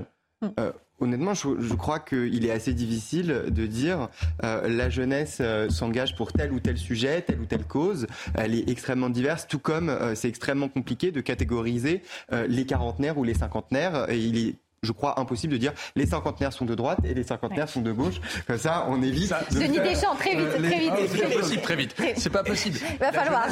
la, jeunesse, c'est super important parce que euh, philosophiquement, c'est le prolongement de nous-mêmes. C'est notre manière d'être immortel. Donc c'est essentiel la jeunesse. Et moi, j'investis mm. beaucoup de mon temps à, à apporter du savoir à la jeunesse en université, dans plein de types d'universités différentes. Je donne énormément de mon temps, entre 200 et 400 heures par an sur mes temps libres, pour transmettre ce que j'ai appris, la chance que j'ai eu d'apprendre. Donc cette jeunesse est importante et, il faut aussi lui donner le goût de la curiosité et de s'engager. C'est très important de s'engager. Merci beaucoup euh, Denis Deschamps. Merci à tous de nous avoir suivis. Je vous laisse entre les mains d'Isabelle Piboulot pour euh, la suite des informations euh, du jour. Merci à tous mes invités. Merci aux équipes techniques et à Corentin Brio ainsi qu'à Tania qui était présente en régie pour l'aide à la préparation de cette émission se retrouve demain, même heure, même plateau, même chaîne. Bonsoir, soyez les bienvenus sur CNews. Ravi de vous retrouver pour votre édition de la nuit. À la une, stupeur pour les touristes en visite à la Tour Eiffel. La Dame de Fer a été évacuée deux fois ce samedi. Un fait rare puisque cela ne s'était pas produit depuis 2020. Tout d'abord, à la mi-journée, la tour Eiffel a été euh, vidée pendant plusieurs heures en raison d'une alerte à la bombe. Les démineurs se sont rendus sur place, puis une seconde alerte à la bombe a été donnée. Les explications de Mathilde Couvillère-Flornois avec Jules Bedeau. Deux alertes à la bombe en une journée, une situation inédite à Paris. La Dame de Fer a été dépourvue une première fois de ses visiteurs pendant trois heures entre midi et 15 heures ce samedi. Cette alerte à la bombe a nécessité une évacuation du monument sur ses trois étages. En tout, ce sont 4000 personnes qui ont dû rapidement quitter les lieux. Les démineurs et la police ont établi un large périmètre de sécurité autour du parvis de la Tour Eiffel. La circulation a même été déviée pendant plusieurs heures. Fausse alerte, les équipes sur place n'ont rien trouvé. La tour Eiffel a été rouverte au public à 15h30. Mais nouveau coup de théâtre. C'est fermé, c'est fermé Selon une source policière, une seconde fausse alerte à la bombe a été lancée aux alentours de 19h ce samedi. Le site a été une nouvelle fois fermé au public et n'a pas rouvert de la soirée. Les touristes sont déçus de la situation. On a fait plus de 24 heures de vol depuis le Brésil pour venir et maintenant que nous sommes là, on ne peut pas visiter la tour Eiffel, la toucher ni monter. Nous reviendrons sûrement demain. On espère pouvoir revenir demain. On vérifiera bien si c'est rouvert, mais oui, on reviendra. Ces deux événements exceptionnels interrogent sur la sécurité dans la capitale, à moins d'un mois de la Coupe du Monde de rugby et à un an des Jeux olympiques. Macabre découverte dans le Calvados à Lisieux. Le principal d'un collège a été retrouvé mort dans son établissement ce vendredi matin. Un décès est suspect d'après le parquet. Aucune arme présente sur les lieux, aucune trace de désordre, mais les premières constatations ont permis d'identifier une trace d'effraction sur une porte secondaire du collège. Le principal de 48 ans s'était rendu sur les lieux après le déclenchement de l'alarme intrusion de l'établissement. Les précisions de Mathilde Ibanez. Selon les premiers éléments de l'enquête, Stéphane Vittel, directeur au collège Pierre-Simon à Lisieux dans le Calvados, a été retrouvé mort ce vendredi matin dans les parties administratives de l'établissement. Il y était pour une vérification après le déclenchement d'une alerte sécurité vers 6h30. Selon nos confrères de France Bleu Normandie qui a révélé l'information, il partait en vacances avec sa femme et ses enfants avant de faire demi-tour et de se rendre au collège. Sa famille l'attendait dans la voiture, mais après de longues minutes d'attente. C'est sa fille qui allait à sa recherche et a fait la macabre découverte. Alertée par les cris de, de son enfant, sa femme est alors rentrée dans l'enceinte de l'établissement, a vu son mari allongé au sol, lui a prodigué les premiers soins avant l'arrivée des secours vers 7 heures. Mais ils n'ont pas pu le réanimer. Une autopsie sera pratiquée rapidement pour éclaircir les causes du décès car les enquêteurs estiment qu'il s'agit d'une mort suspecte. La police judiciaire de Caen a été saisie. Dès l'annonce de son décès, des élèves, des professeurs se sont rendus spontanément devant l'établissement pour rendre hommage à leur principal. Stéphane Vittel était décrit comme un homme très investi, passionné par son métier, proche des élèves, proche de ses professeurs. Sur le réseau social X, anciennement Twitter, le ministre de l'Éducation, Gabriel Attal, a tenu à rendre hommage au principal, où l'on peut lire Je m'associe à la peine et à l'émotion des enseignants, élèves et personnels qui pleurent la mort de Stéphane Vittel. Mes pensées et mon soutien tout entier vont à sa famille et à ses collègues. Depuis l'annonce du décès de Stéphane Vittel, l'émotion a gagné le pays. Sébastien Leclerc, maire de Les Républicains de Lisieux, a réagi sur notre antenne. L'élu s'est entretenu avec les proches du principal en vue d'organiser prochainement un hommage. Écoutez. Oui, j'ai échangé avec Madame Vittel, hein, qui est évidemment sous le choc. Euh, on a échangé aussi sur la, la mise en place d'un hommage à, son mari et on, prend le temps de, le faire ensemble et on respectera le, choix et les volontés de la famille quant à, cette manifestation qui devra avoir lieu, euh, ne serait-ce que pour saluer la mémoire euh, de cet homme qui était un homme attentif, investi, euh, qui aimait, qui aimait son métier Saisi en référé par le mouvement écologiste des soulèvements de la Terre, le Conseil d'État a suspendu vendredi le décret de dissolution pris par le ministre de l'Intérieur le 21 juin. Depuis, la gauche jubile, les Verts et les Insoumis ont notamment salué le rôle rempart de la justice face au gouvernement. Les explications de Sandra Tchombo. Europe Écologie Les Verts et la France Insoumise évoquent un gouvernement qui voulait, je cite, interdire un collectif qui le dérange politiquement. Les deux partis voient même un désaveu pour l'exécutif. Vous allez le voir, les réactions de satisfaction se sont enchaînées du côté de la gauche. Parmi elles, celle de Marine Tondelier, la chef de file des Verts. Elle a déclaré le gouvernement déjà condamné pour inaction climatique et maintenant désavoué par la justice dans sa tentative de dissolution des soulèvements de la terre le gouvernement ferait mieux de s'attaquer aux problèmes de raréfaction de la ressource en eau plutôt qu'aux messages qui, eux, respectent le cadre républicain. Sandrine Rousseau, une autre figure des Verts, a renchéri en déclarant extraordinaire nouvelle, bravo, les soulèvements honte au gouvernement. Elle poursuit, les soulèvements de la terre sont essentiels. Éric Piolle, le maire de Grenoble, s'est également exprimé sur le réseau X, anciennement Twitter. Vous le savez, une victoire pour les luttes écolo et la liberté d'association, une défaite pour Darmanin et ses dérives liberticides. Toujours à gauche, pour l'ex-candidat à la présidentielle et figure historique des insoumis, Jean-Luc Mélenchon, la Macronie et l'arc républicain ont voulu violer la loi en interdisant une ligue d'associations citoyennes. Une idée avance en France, la légitimité de la désobéissance civique fait son chemin. Enfin, pour Olivier Faure, le premier secrétaire du Parti socialiste, le Conseil d'État rappelle au gouvernement que les libertés publiques et l'État de droit ne sont pas soumis à son bon vouloir. L'écoterrorisme est une invention infamante. Les soulèvements continueront d'alerter et de dénoncer ceux qui dangereusement négligent l'urgence climatique. On le précise, les soulèvements de la Terre ont donc remporté la première manche dans leur bras de fer euh, face au gouvernement, mais le Conseil d'État doit encore se prononcer sur le fond de l'affaire. Et selon un des porte-parole du collectif écologiste, cette décision du Conseil d'État de suspendre la dissolution des soulèvements de la Terre représente un camouflet pour le gouvernement. Mais est-ce vraiment le cas? Élément de réponse avec Mathilde Couvillard-Fleurnoir. C'était en juin dernier. Le gouvernement dissolvait l'association écologiste Soulèvement de la Terre. Alors oui, à la demande du président de la République et de la Première ministre, demain matin, je présenterai au Conseil des ministres le décret de dissolution des soulèvements de la Terre.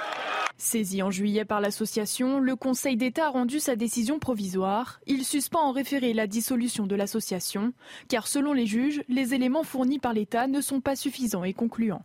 Les juges des référés du Conseil d'État observent tout d'abord que la dissolution des soulèvements de la terre porte atteinte à la liberté d'association. Il existe un doute sérieux quant à la qualification de provocation à des agissements violents à l'encontre des personnes et des biens retenus par le décret de dissolution. Devant cette décision, via un communiqué, le ministère de l'Intérieur a dit prendre acte de la décision, mais ne s'avoue pas encore vaincu. Alors est-ce un réel camouflet pour Gérald Darmanin? Oui, selon Benjamin Morel. On va probablement avoir un gouvernement qui va tenter de muscler le dossier, de montrer que, bah si, si, en fait, il avait bien fait de, dissoudre le, le groupement d'associations. Il est encore loin de la coupe aux lèvres, mais évidemment, pour les partisans de la dissolution, pour Gérald Darmanin, c'est un coup de semonce et ça va être difficile à réparer, difficile à rattraper. Le Conseil d'État rendra sa décision définitive à l'automne prochain. Dans le reste de l'actualité, ce drame dans la Manche, au moins six Afghans âgés d'une trentaine d'années sont morts ce samedi dans le naufrage d'une embarcation. À son bord, une soixantaine de migrants tentant de gagner l'Angleterre. Au moins deux personnes sont portées disparues. Depuis le port de Calais, le secrétaire d'État à la mer a fustigé des passeurs criminels, des trafiquants qui envoient hommes, femmes et enfants à la mort. Hervé Berville s'est engagé à poursuivre et intensifier la lutte implacable face à ces réseaux. Et puis autre part d'ombre dans cette crise migratoire, chaque jour de nombreux migrants multiplient les comportements à risque pour rejoindre l'Angleterre, quitte à traverser les voies ferrées sur la ligne reliant Calais à Dunkerque. Avec le retour d'un temps plus clément dans le nord de la France, les traversées illégales de la Manche se sont multipliées ces derniers jours. Les candidats nombreux bravent tous les risques en mer, mais pas seulement. Dernièrement, certains élus signalent des perturbations sur les trains régionaux en cause la présence de migrants sur les voies. Les TER ont beaucoup de mal à circuler, et surtout entre Calais et Dunkerque, parce qu'il y a la présence sur les rails, euh, le long de la voie de chemin de fer, euh, de plus en plus de migrants. Une situation loin d'être méconnue dans la région. Pour réduire les traversées illégales, plusieurs dispositifs ont d'ailleurs été mis en place. a même dû, si vous voulez, euh, du côté du Touquet, Boulogne-sur-Mer, mettre un filet dans la rivière La Canche, qui était remontée par les, bateaux de, migrants, de manière à les empêcher de passer par cette euh, rivière. L'État fait ce qu'il peut. Hein. Euh, on a eu euh, déjà, je vous le dis, en, trois ans, trois migrants écrasés par les trains. Sur la ligne reliant Calais à Dunkerque, des mesures d'adaptation de vitesse des trains ont été prises, assurant ainsi le maintien du service. Face au phénomène, la sécurité et la sûreté restent toujours les premiers mots d'ordre. À l'approche de la fête de l'Assomption mardi, Gérald Darmanin demande un renforcement de la protection des lieux de culte chrétiens.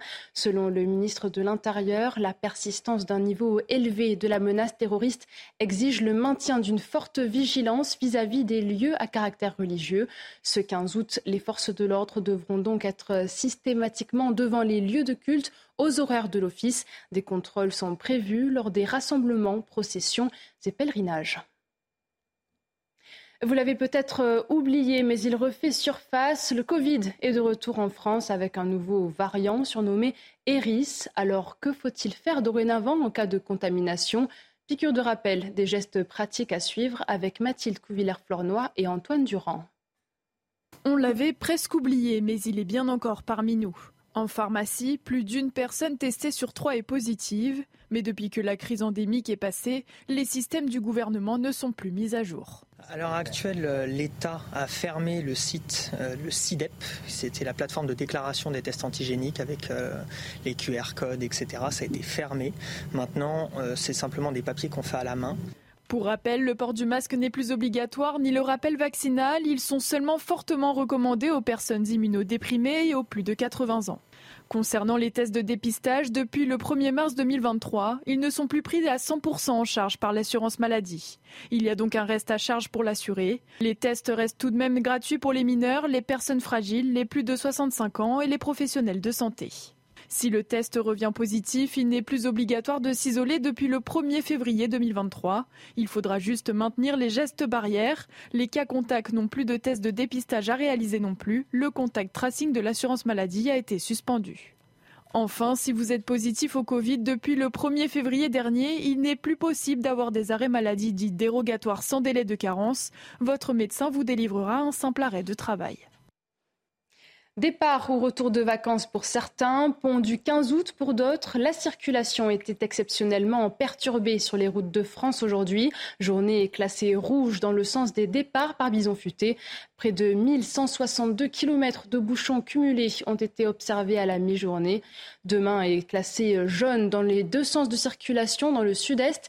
Des difficultés sont attendues sur les autoroutes de la région Auvergne-Rhône-Alpes et sur l'arc méditerranéen. Un conseil, n'hésitez pas à vous lever très tôt si vous prenez la route. Écoutez ces automobilistes rencontrés à l'Aube ce matin. On veut à tout prix éviter les bouchons et on veut arriver euh, tôt en vacances pour pouvoir profiter. Donc on est parti à 5h30 et 30 minutes après, il y avait déjà des petits bouchons au périphérie de Paris. Euh. On est parti tôt exprès, on essaye, euh, déjà on a passé Paris, c'est déjà pas mal. Et après, on essaye d'avoir le moins de monde possible. En prévision, à chaque week-end, de toute façon, c'est toujours rouge ou noir. Donc, euh, c'est toujours mieux de partir extrêmement tôt pour essayer d'arriver très tôt aussi au lieu de destination et éviter tous les bouchons. Il y a presque deux ans, la loi anti-captivité a été promulguée. Celle-ci interdit d'ici 2026 les spectacles de cétacés, la détention et la reproduction en captivité des orques et des dauphins. Mais les mois passent et l'État n'a toujours pas détaillé les conditions d'application de cette loi qui reste floue. Reportage de Marie-Victoire Dieudonné. Inouk, Wiki, Moana et Kejo Voici les seuls orques observables en France, ici, à Marineland. Mais le temps est compté. La loi anti-captivité interdit d'ici 2026 la détention des orques et des dauphins. Pourtant, un an après, les décrets pour spécifier et appliquer cette loi ne sont toujours pas sortis. Pour le directeur de Marineland, ce flou est lourd de conséquences. On ne peut pas faire de gros travaux ni de gros projets car on ne sait pas ce qui va se passer. Ça fait huit ans que tout ce contexte politique incertain nous empêche d'investir, de nous agrandir. Or, pour toute entreprise, ne pas investir, c'est la pire des choses. Évoluer, une question de vie ou de mort pour Marineland. 90% des visiteurs viennent précisément pour les orques et les dauphins. Et pour les défenseurs des cétacés également, ces silences font grincer des dents. Il n'y a pas de décret et pendant ce temps-là, il y a une pression qui est mise sur les parcs pour qu'ils se débarrassent à bon compte des animaux et que le gouvernement puisse après dire euh, regardez comme on est fort, on n'a plus d'orques, notamment d'orques captives. L'association dénonce l'inaction de l'État et ses promesses non tenues. Les animaux vont partir dans des conditions déplorables alors qu'il y a des solutions de sanctuaire. Marineland n'a ni confirmé ni démenti l'information, mais les quatre orques devraient rejoindre le Japon. Le célèbre parc français devra alors se réinventer sans ces géants des mers. Un mot de football à présent. C'était le premier match officiel sous l'ère Luis Enrique. Un match ultra dominé par le PSG face à Lorient qui a eu la possession du ballon. Score final 0-0. Lorient a même touché le poteau sur sa seule action du match grâce à Laurent Abergel. Paris a poussé mais a manqué d'efficacité pour pouvoir l'emporter à domicile. Ougarté, la recrue parisienne, a failli offrir la victoire, mais il n'en sera rien. 0-0 donc entre Paris et Lorient. Et puis un mot de rugby. L'équipe de France a remporté sur le fil son deuxième match test face à l'Écosse, 30 à 27 avant la Coupe du Monde. Après 15 premières minutes timides, le 15 de France a pris le dessus. Mais les Écossais, toujours combatifs, ont pu égaliser. Les Bleus ont encaissé trois essais dans les 20 dernières minutes.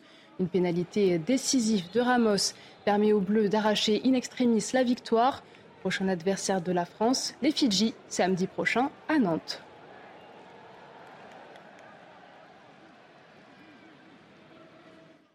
C'est la fin de ce journal. On se retrouve euh, à minuit pour un point complet sur l'information. Mais d'abord, si vous avez raté Face à l'info à 19h, retrouvez la chronique de l'écrivain Nathan Dever. Quelle place pour la jeunesse dans la sphère politique? Une tribune de l'UNICEF France et de l'ONG Démocratie ouverte appelle les pouvoirs publics à associer davantage les mineurs au fonctionnement démocratique. A tout de suite. Oui, alors je voulais revenir euh, sur cette, euh, sur cette tribune qui a été signée par Adeline Azan, euh, présidente de l'UNICEF France, euh, Audrey Fortassin, Arthur Moralia et Pauline Véron, qui sont coprésidentes de Démocratie ouverte. C'est une tribune, globalement, sur la participation des jeunes et des jeunes euh, qui ont moins de 18 ans, donc des jeunes mineurs, dans la vie politique française. Mmh. Sujet qui est un petit peu, entre guillemets, un, tabou, enfin un tabou non pas que ce soit un, sujet euh, euh, brûlant, scandaleux, sulfureux, mais qui est tabou dans la mesure où, si vous voulez, euh, pour être un citoyen actif, avoir le droit de vote, avoir le droit d'être éligible et avoir le droit, entre guillemets, de participer pleinement à la vie démocratique, il faut être majeur, mmh. ce qui fait que naturellement, je vais y revenir tout à l'heure, mais les, les, jeunes sont à la fois, peut-être on en parle sont à la fois un impensé peut-être du débat public, on en parle assez peu, mhm. sont sans doute aussi un impensé de l'action politique, j'y reviendrai, ou quand on pense à eux, on y pense souvent euh, avec, des, avec des prismes, et en tout cas, ils sont des citoyens qu'on pourrait qualifier, si on reprend la vieille distinction qui existait au XVIIIe siècle entre les citoyens actifs et les citoyens passifs, ça veut dire les citoyens actifs, ce sont ceux qui font la politique, les citoyens passifs, ce sont ceux qui la subissent, les jeunes, à ce titre, seraient des citoyens passifs, avec quand même une distinction, c'est que euh, à l'époque où il y avait un régime censitaire, les citoyens passifs donc qui subissaient la politique, bah, ils n'avaient pas le droit de vote parce qu'ils n'avaient pas suffisamment euh, d'argent et que c'était dans un régime censitaire. Là, pour les jeunes, il y a un argument entre guillemets qui, peut s'entendre, mais que, je vais essayer de, sur lequel je vais essayer de réfléchir un peu ce soir, mais c'est que les jeunes précisément euh, n'ont pas l'âge pour pouvoir faire de la politique activement et que donc ils la subissent en attendant, dans le cadre presque d'une éducation euh, sociale, en attendant d'y participer. Mais donc c'est cette, cette thématique-là sur, laquelle essayaient de travailler les, les auteurs de cette, de cette tribune. Premièrement, en essayant de euh, déconstruire un grand préjugé qui existe sur la jeunesse, préjugé qui consiste à dire que les jeunes seraient euh, complètement euh, dépolitisés. Mhm. On va y revenir, mais il y a des arguments. Alors, quand on parle des jeunes de moins de 18 ans, là où c'est difficile à, estimer, c'est que le grand critère pour savoir si quelqu'un est politisé ou non, en tout cas le critère le plus évident, c'est l'abstention. Euh, lors d'une élection. Et par définition, on ne peut pas mesurer ça chez les jeunes. Mais en tout cas, il y a cette idée qui se répand quand même que les jeunes ne seraient plus politisés pour pas mal de raisons. D'abord parce qu'ils n'auraient pas la culture politique euh, classique euh, qui est la nôtre. Deuxièmement, parce qu'ils ne s'informeraient pas de l'actualité via les systèmes euh, classiques euh, d'information, euh, que ce soit la presse écrite, que ce soit la télévision, que ce soit la radio, et que donc, si vous voulez, tout à leur smartphone, tout à leurs réseaux sociaux, etc., ils seraient dans, dans un rapport au réel qui serait un rapport qui ne serait pas celui de la politisation classique. les auteurs de cette tribune rappellent quelque chose qui est quand même très intéressant, c'est qu'un jeune, selon la définition donnée, un jeune sur deux en France a signé au moins une fois dans sa vie une pétition ou soutenu une cause sur Internet. Et en disant cela, ce qu'ils sous-entendent, et ce qu'ils d'ailleurs développent euh, explicitement, c'est que ce qu'on perçoit comme ça de l'extérieur, de manière un peu condescendante, comme une dépolitisation ou comme une non-politisation des jeunes, c'est peut-être aussi d'autres modalités de la politisation et des modalités qui définiront euh, sans doute ce à quoi ressemblera le débat démocratique euh, dans les prochaines décennies. Euh, des modalités qui sont à la fois peut-être plus concernées sur un certain nombre de, thèmes, je vais y revenir tout à l'heure, mais dans la politisation des jeunes, il y a peut-être des thèmes qui sont plus employés, et, et deuxièmement, qui passent par d'autres moyens d'expression, d'autres, je vais y revenir, mais sans doute que les formes classiques de la démocratie, le vote, l'engagement dans un parti, le, le, fait aussi de, de lire quotidiennement la presse, etc., euh, tout ça n'a plus le monopole de la politisation. Alors quand même, là où il y a un bémol à avoir sur cette grande question, c'est que les jeunes en sciences sociales, ça ne veut rien dire. C'est pas du tout une catégorie euh, sociale qu'on peut employer parce que précisément euh, les jeunes, c'est aussi diversifié et disparate que quand on parle des personnes âgées et ça l'est d'autant plus que ça renvoie aussi à la, à la, contingence. Si vous voulez, personne n'a choisi le milieu social dans lequel on a envie de naître et évidemment, quand on parle des gens qui ont moins de 18 ans, ils sont toujours quand même très dépendants de ce chemin euh, qui est le, le, le, milieu social de leur, de leur naissance, qu'il y a des énormes disparités, qu'il y a des profondes divergences. Il faut pas du tout oublier cette pluralité-là et cette fragilité du concept de jeunes. Bon, cela dit, la tribune euh, publiée dans Libération se pose la question de se dire est-ce qu'on pourrait pas envisager davantage d'implication politique euh, euh, des jeunes? Alors, ça pourrait prendre la forme de plusieurs choses. D'abord, il y a un grand débat qui existe depuis assez longtemps de se demander s'il ne faut pas mettre le droit de vote à 16 ans. Là-dessus, il y a beaucoup de clivages. Certains estiment que 16 ans, c'est un, âge où on n'a pas du tout une culture politique suffisante. D'autres estiment que non. je reviendrai tout à l'heure, mais je pense que le débat n'a pas. Enfin, il n'y a pas. C'est toujours assez frustrant de poser le débat en des termes d'âge biologique entre guillemets. Ce qu'on peut remarquer quand même historiquement, qui est intéressant, c'est qu'en 74, lors de l'élection présidentielle qui a suivi mai 68. Mai 68, ça a été le grand moment de la jeunesse en politique. Hein. Euh, après euh, plus de dix ans, euh, enfin un peu moins de, enfin oui, dans dix ans de, de gaullisme, qui était un moment quand même où il y avait une France entre guillemets corsetée, corsetée parce qu'on parlait très peu des jeunes, et corsetée aussi parce qu'il y avait l'exemple des anciens, des anciens notamment, en tout cas au gouvernement, autour du gouvernement, qui avaient vécu l'héroïsme de la résistance, une jeunesse qui se sentait un peu écrasée par tout ça. Mai 68 est le grand moment de l'affirmation de la jeunesse en politique. Et après mai 68, se pose toute la question, mais 68 est un échec politique parce qu'il y a les élections où c'est le gaullisme qui revient, mais évidemment les idées de mai 68 infusent lentement dans la société. Et donc c'est dans ce contexte qu'en 74, euh, euh, les deux candidats de l'élection présidentielle, aussi bien euh, François Mitterrand que Valéry Giscard d'Estaing, promettent, enfin proposent de faire en sorte que le droit de vote soit à 18 ans au lieu de 21. Et Valéry Giscard d'Estaing, qui est en fait d'ailleurs le grand président qui aura participé à l'implantation de l'esprit 68 art. Paradoxalement, alors que c'est pas du tout son camp politique. Et d'ailleurs, euh, euh, euh, Jean-Paul Sartre, c'est toujours interdit de dire du mal de Giscard d'Estaing, pour, pour d'autres raisons aussi, parce qu'il avait aidé à la naturalisation de Béni Lévy, mais il avait une relation même de, plutôt de respect relatif avec Giscard d'Estaing, ce qui est intéressant à relever. Et donc, Giscard d'Estaing arrive au pouvoir, et en juillet 74, il met l'âge du droit de vote à 18 ans au lieu de 21. Or, là où c'est intéressant, c'est qu'entre les 18 et 21, c'était globalement des gens qui étaient, enfin, majoritairement euh, à gauche, et que ça a sans doute joué un poids dans l'échec politique de Valéry Giscard d'Estaing. quoi qu'on pense de sa, de sa ligne politique, et c'est pas forcément euh, la mienne, mais je trouve qu'il y, a quand même, il y avait quand même une forme de, de, de courage chez cet homme à prendre des décisions dont il savait que, parce que quand il fait ça, il sait très bien qu'il prend un risque pour l'élection euh, présidentielle suivante. Donc ça, ce serait la première piste de perspective. Mais peut-être d'ailleurs qu'elle est encore ancrée dans des vieux modèles de concevoir la politique, le droit de vote, etc. La deuxième piste de perspective qui est plus intéressante peut-être, c'est de donner un ancrage dans la vie politique locale. Oui, et je, reviens sur la critique sur la, question du droit de vote, c'est que aussi, à un moment, euh, c'est une réflexion qui n'a pas de fin. Ça veut dire une fois qu'on a 16 ans, pourquoi pas 14, pourquoi pas 13, vous voyez. Euh, ce qui est intéressant dans cette proposition, de faire participer euh, les jeunes à la vie politique locale, c'est que si vous voulez, elle crée un statut hybride où c'est pas simplement qu'on donne automatiquement un droit de vote, mm. mais c'est que c'est une, une, participation qui aussi est une initiation à la politique. Pour donner un exemple, la ville de Paris euh, a créé depuis un certain nombre d'années euh, une institution qui est le Conseil parisien de la jeunesse, qui est entre les 18 euh, et 30 ans, non, entre les 15, les personnes qui ont 15 et 30 ans. Et c'est un conseil parisien qui est assez intéressant. Pour y participer, il faut envoyer un dossier de candidature, une lettre de candidature, un CV, etc. On explique ce qu'on a envie de faire, pourquoi on se sent, quels sont ces sujets de politisation, etc.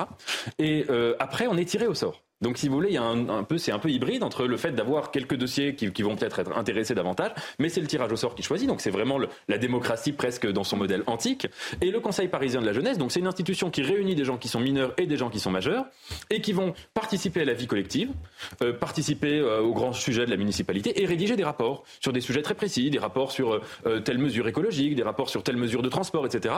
Et donc, si vous voulez, ça crée une, structure où les jeunes sont pas seulement juste, leur donne des droits politiques, etc., mais ils deviennent progressivement des citoyens euh, actifs et c'est une, mesure qui est sans doute intéressante à débattre. Mom deserves the best, and there's no better place to shop for Mother's Day than Whole Foods Market. They're your destination for unbeatable savings, from premium gifts to show-stopping flowers and irresistible desserts. Start by saving 33% with Prime on all body care and candles. Then get a 15-stem bunch of tulips for just $9.99 each with Prime. Round out Mom's menu with festive rosé, irresistible berry chantilly cake, and more special treats. Come celebrate Mother's Day at Whole Foods Market.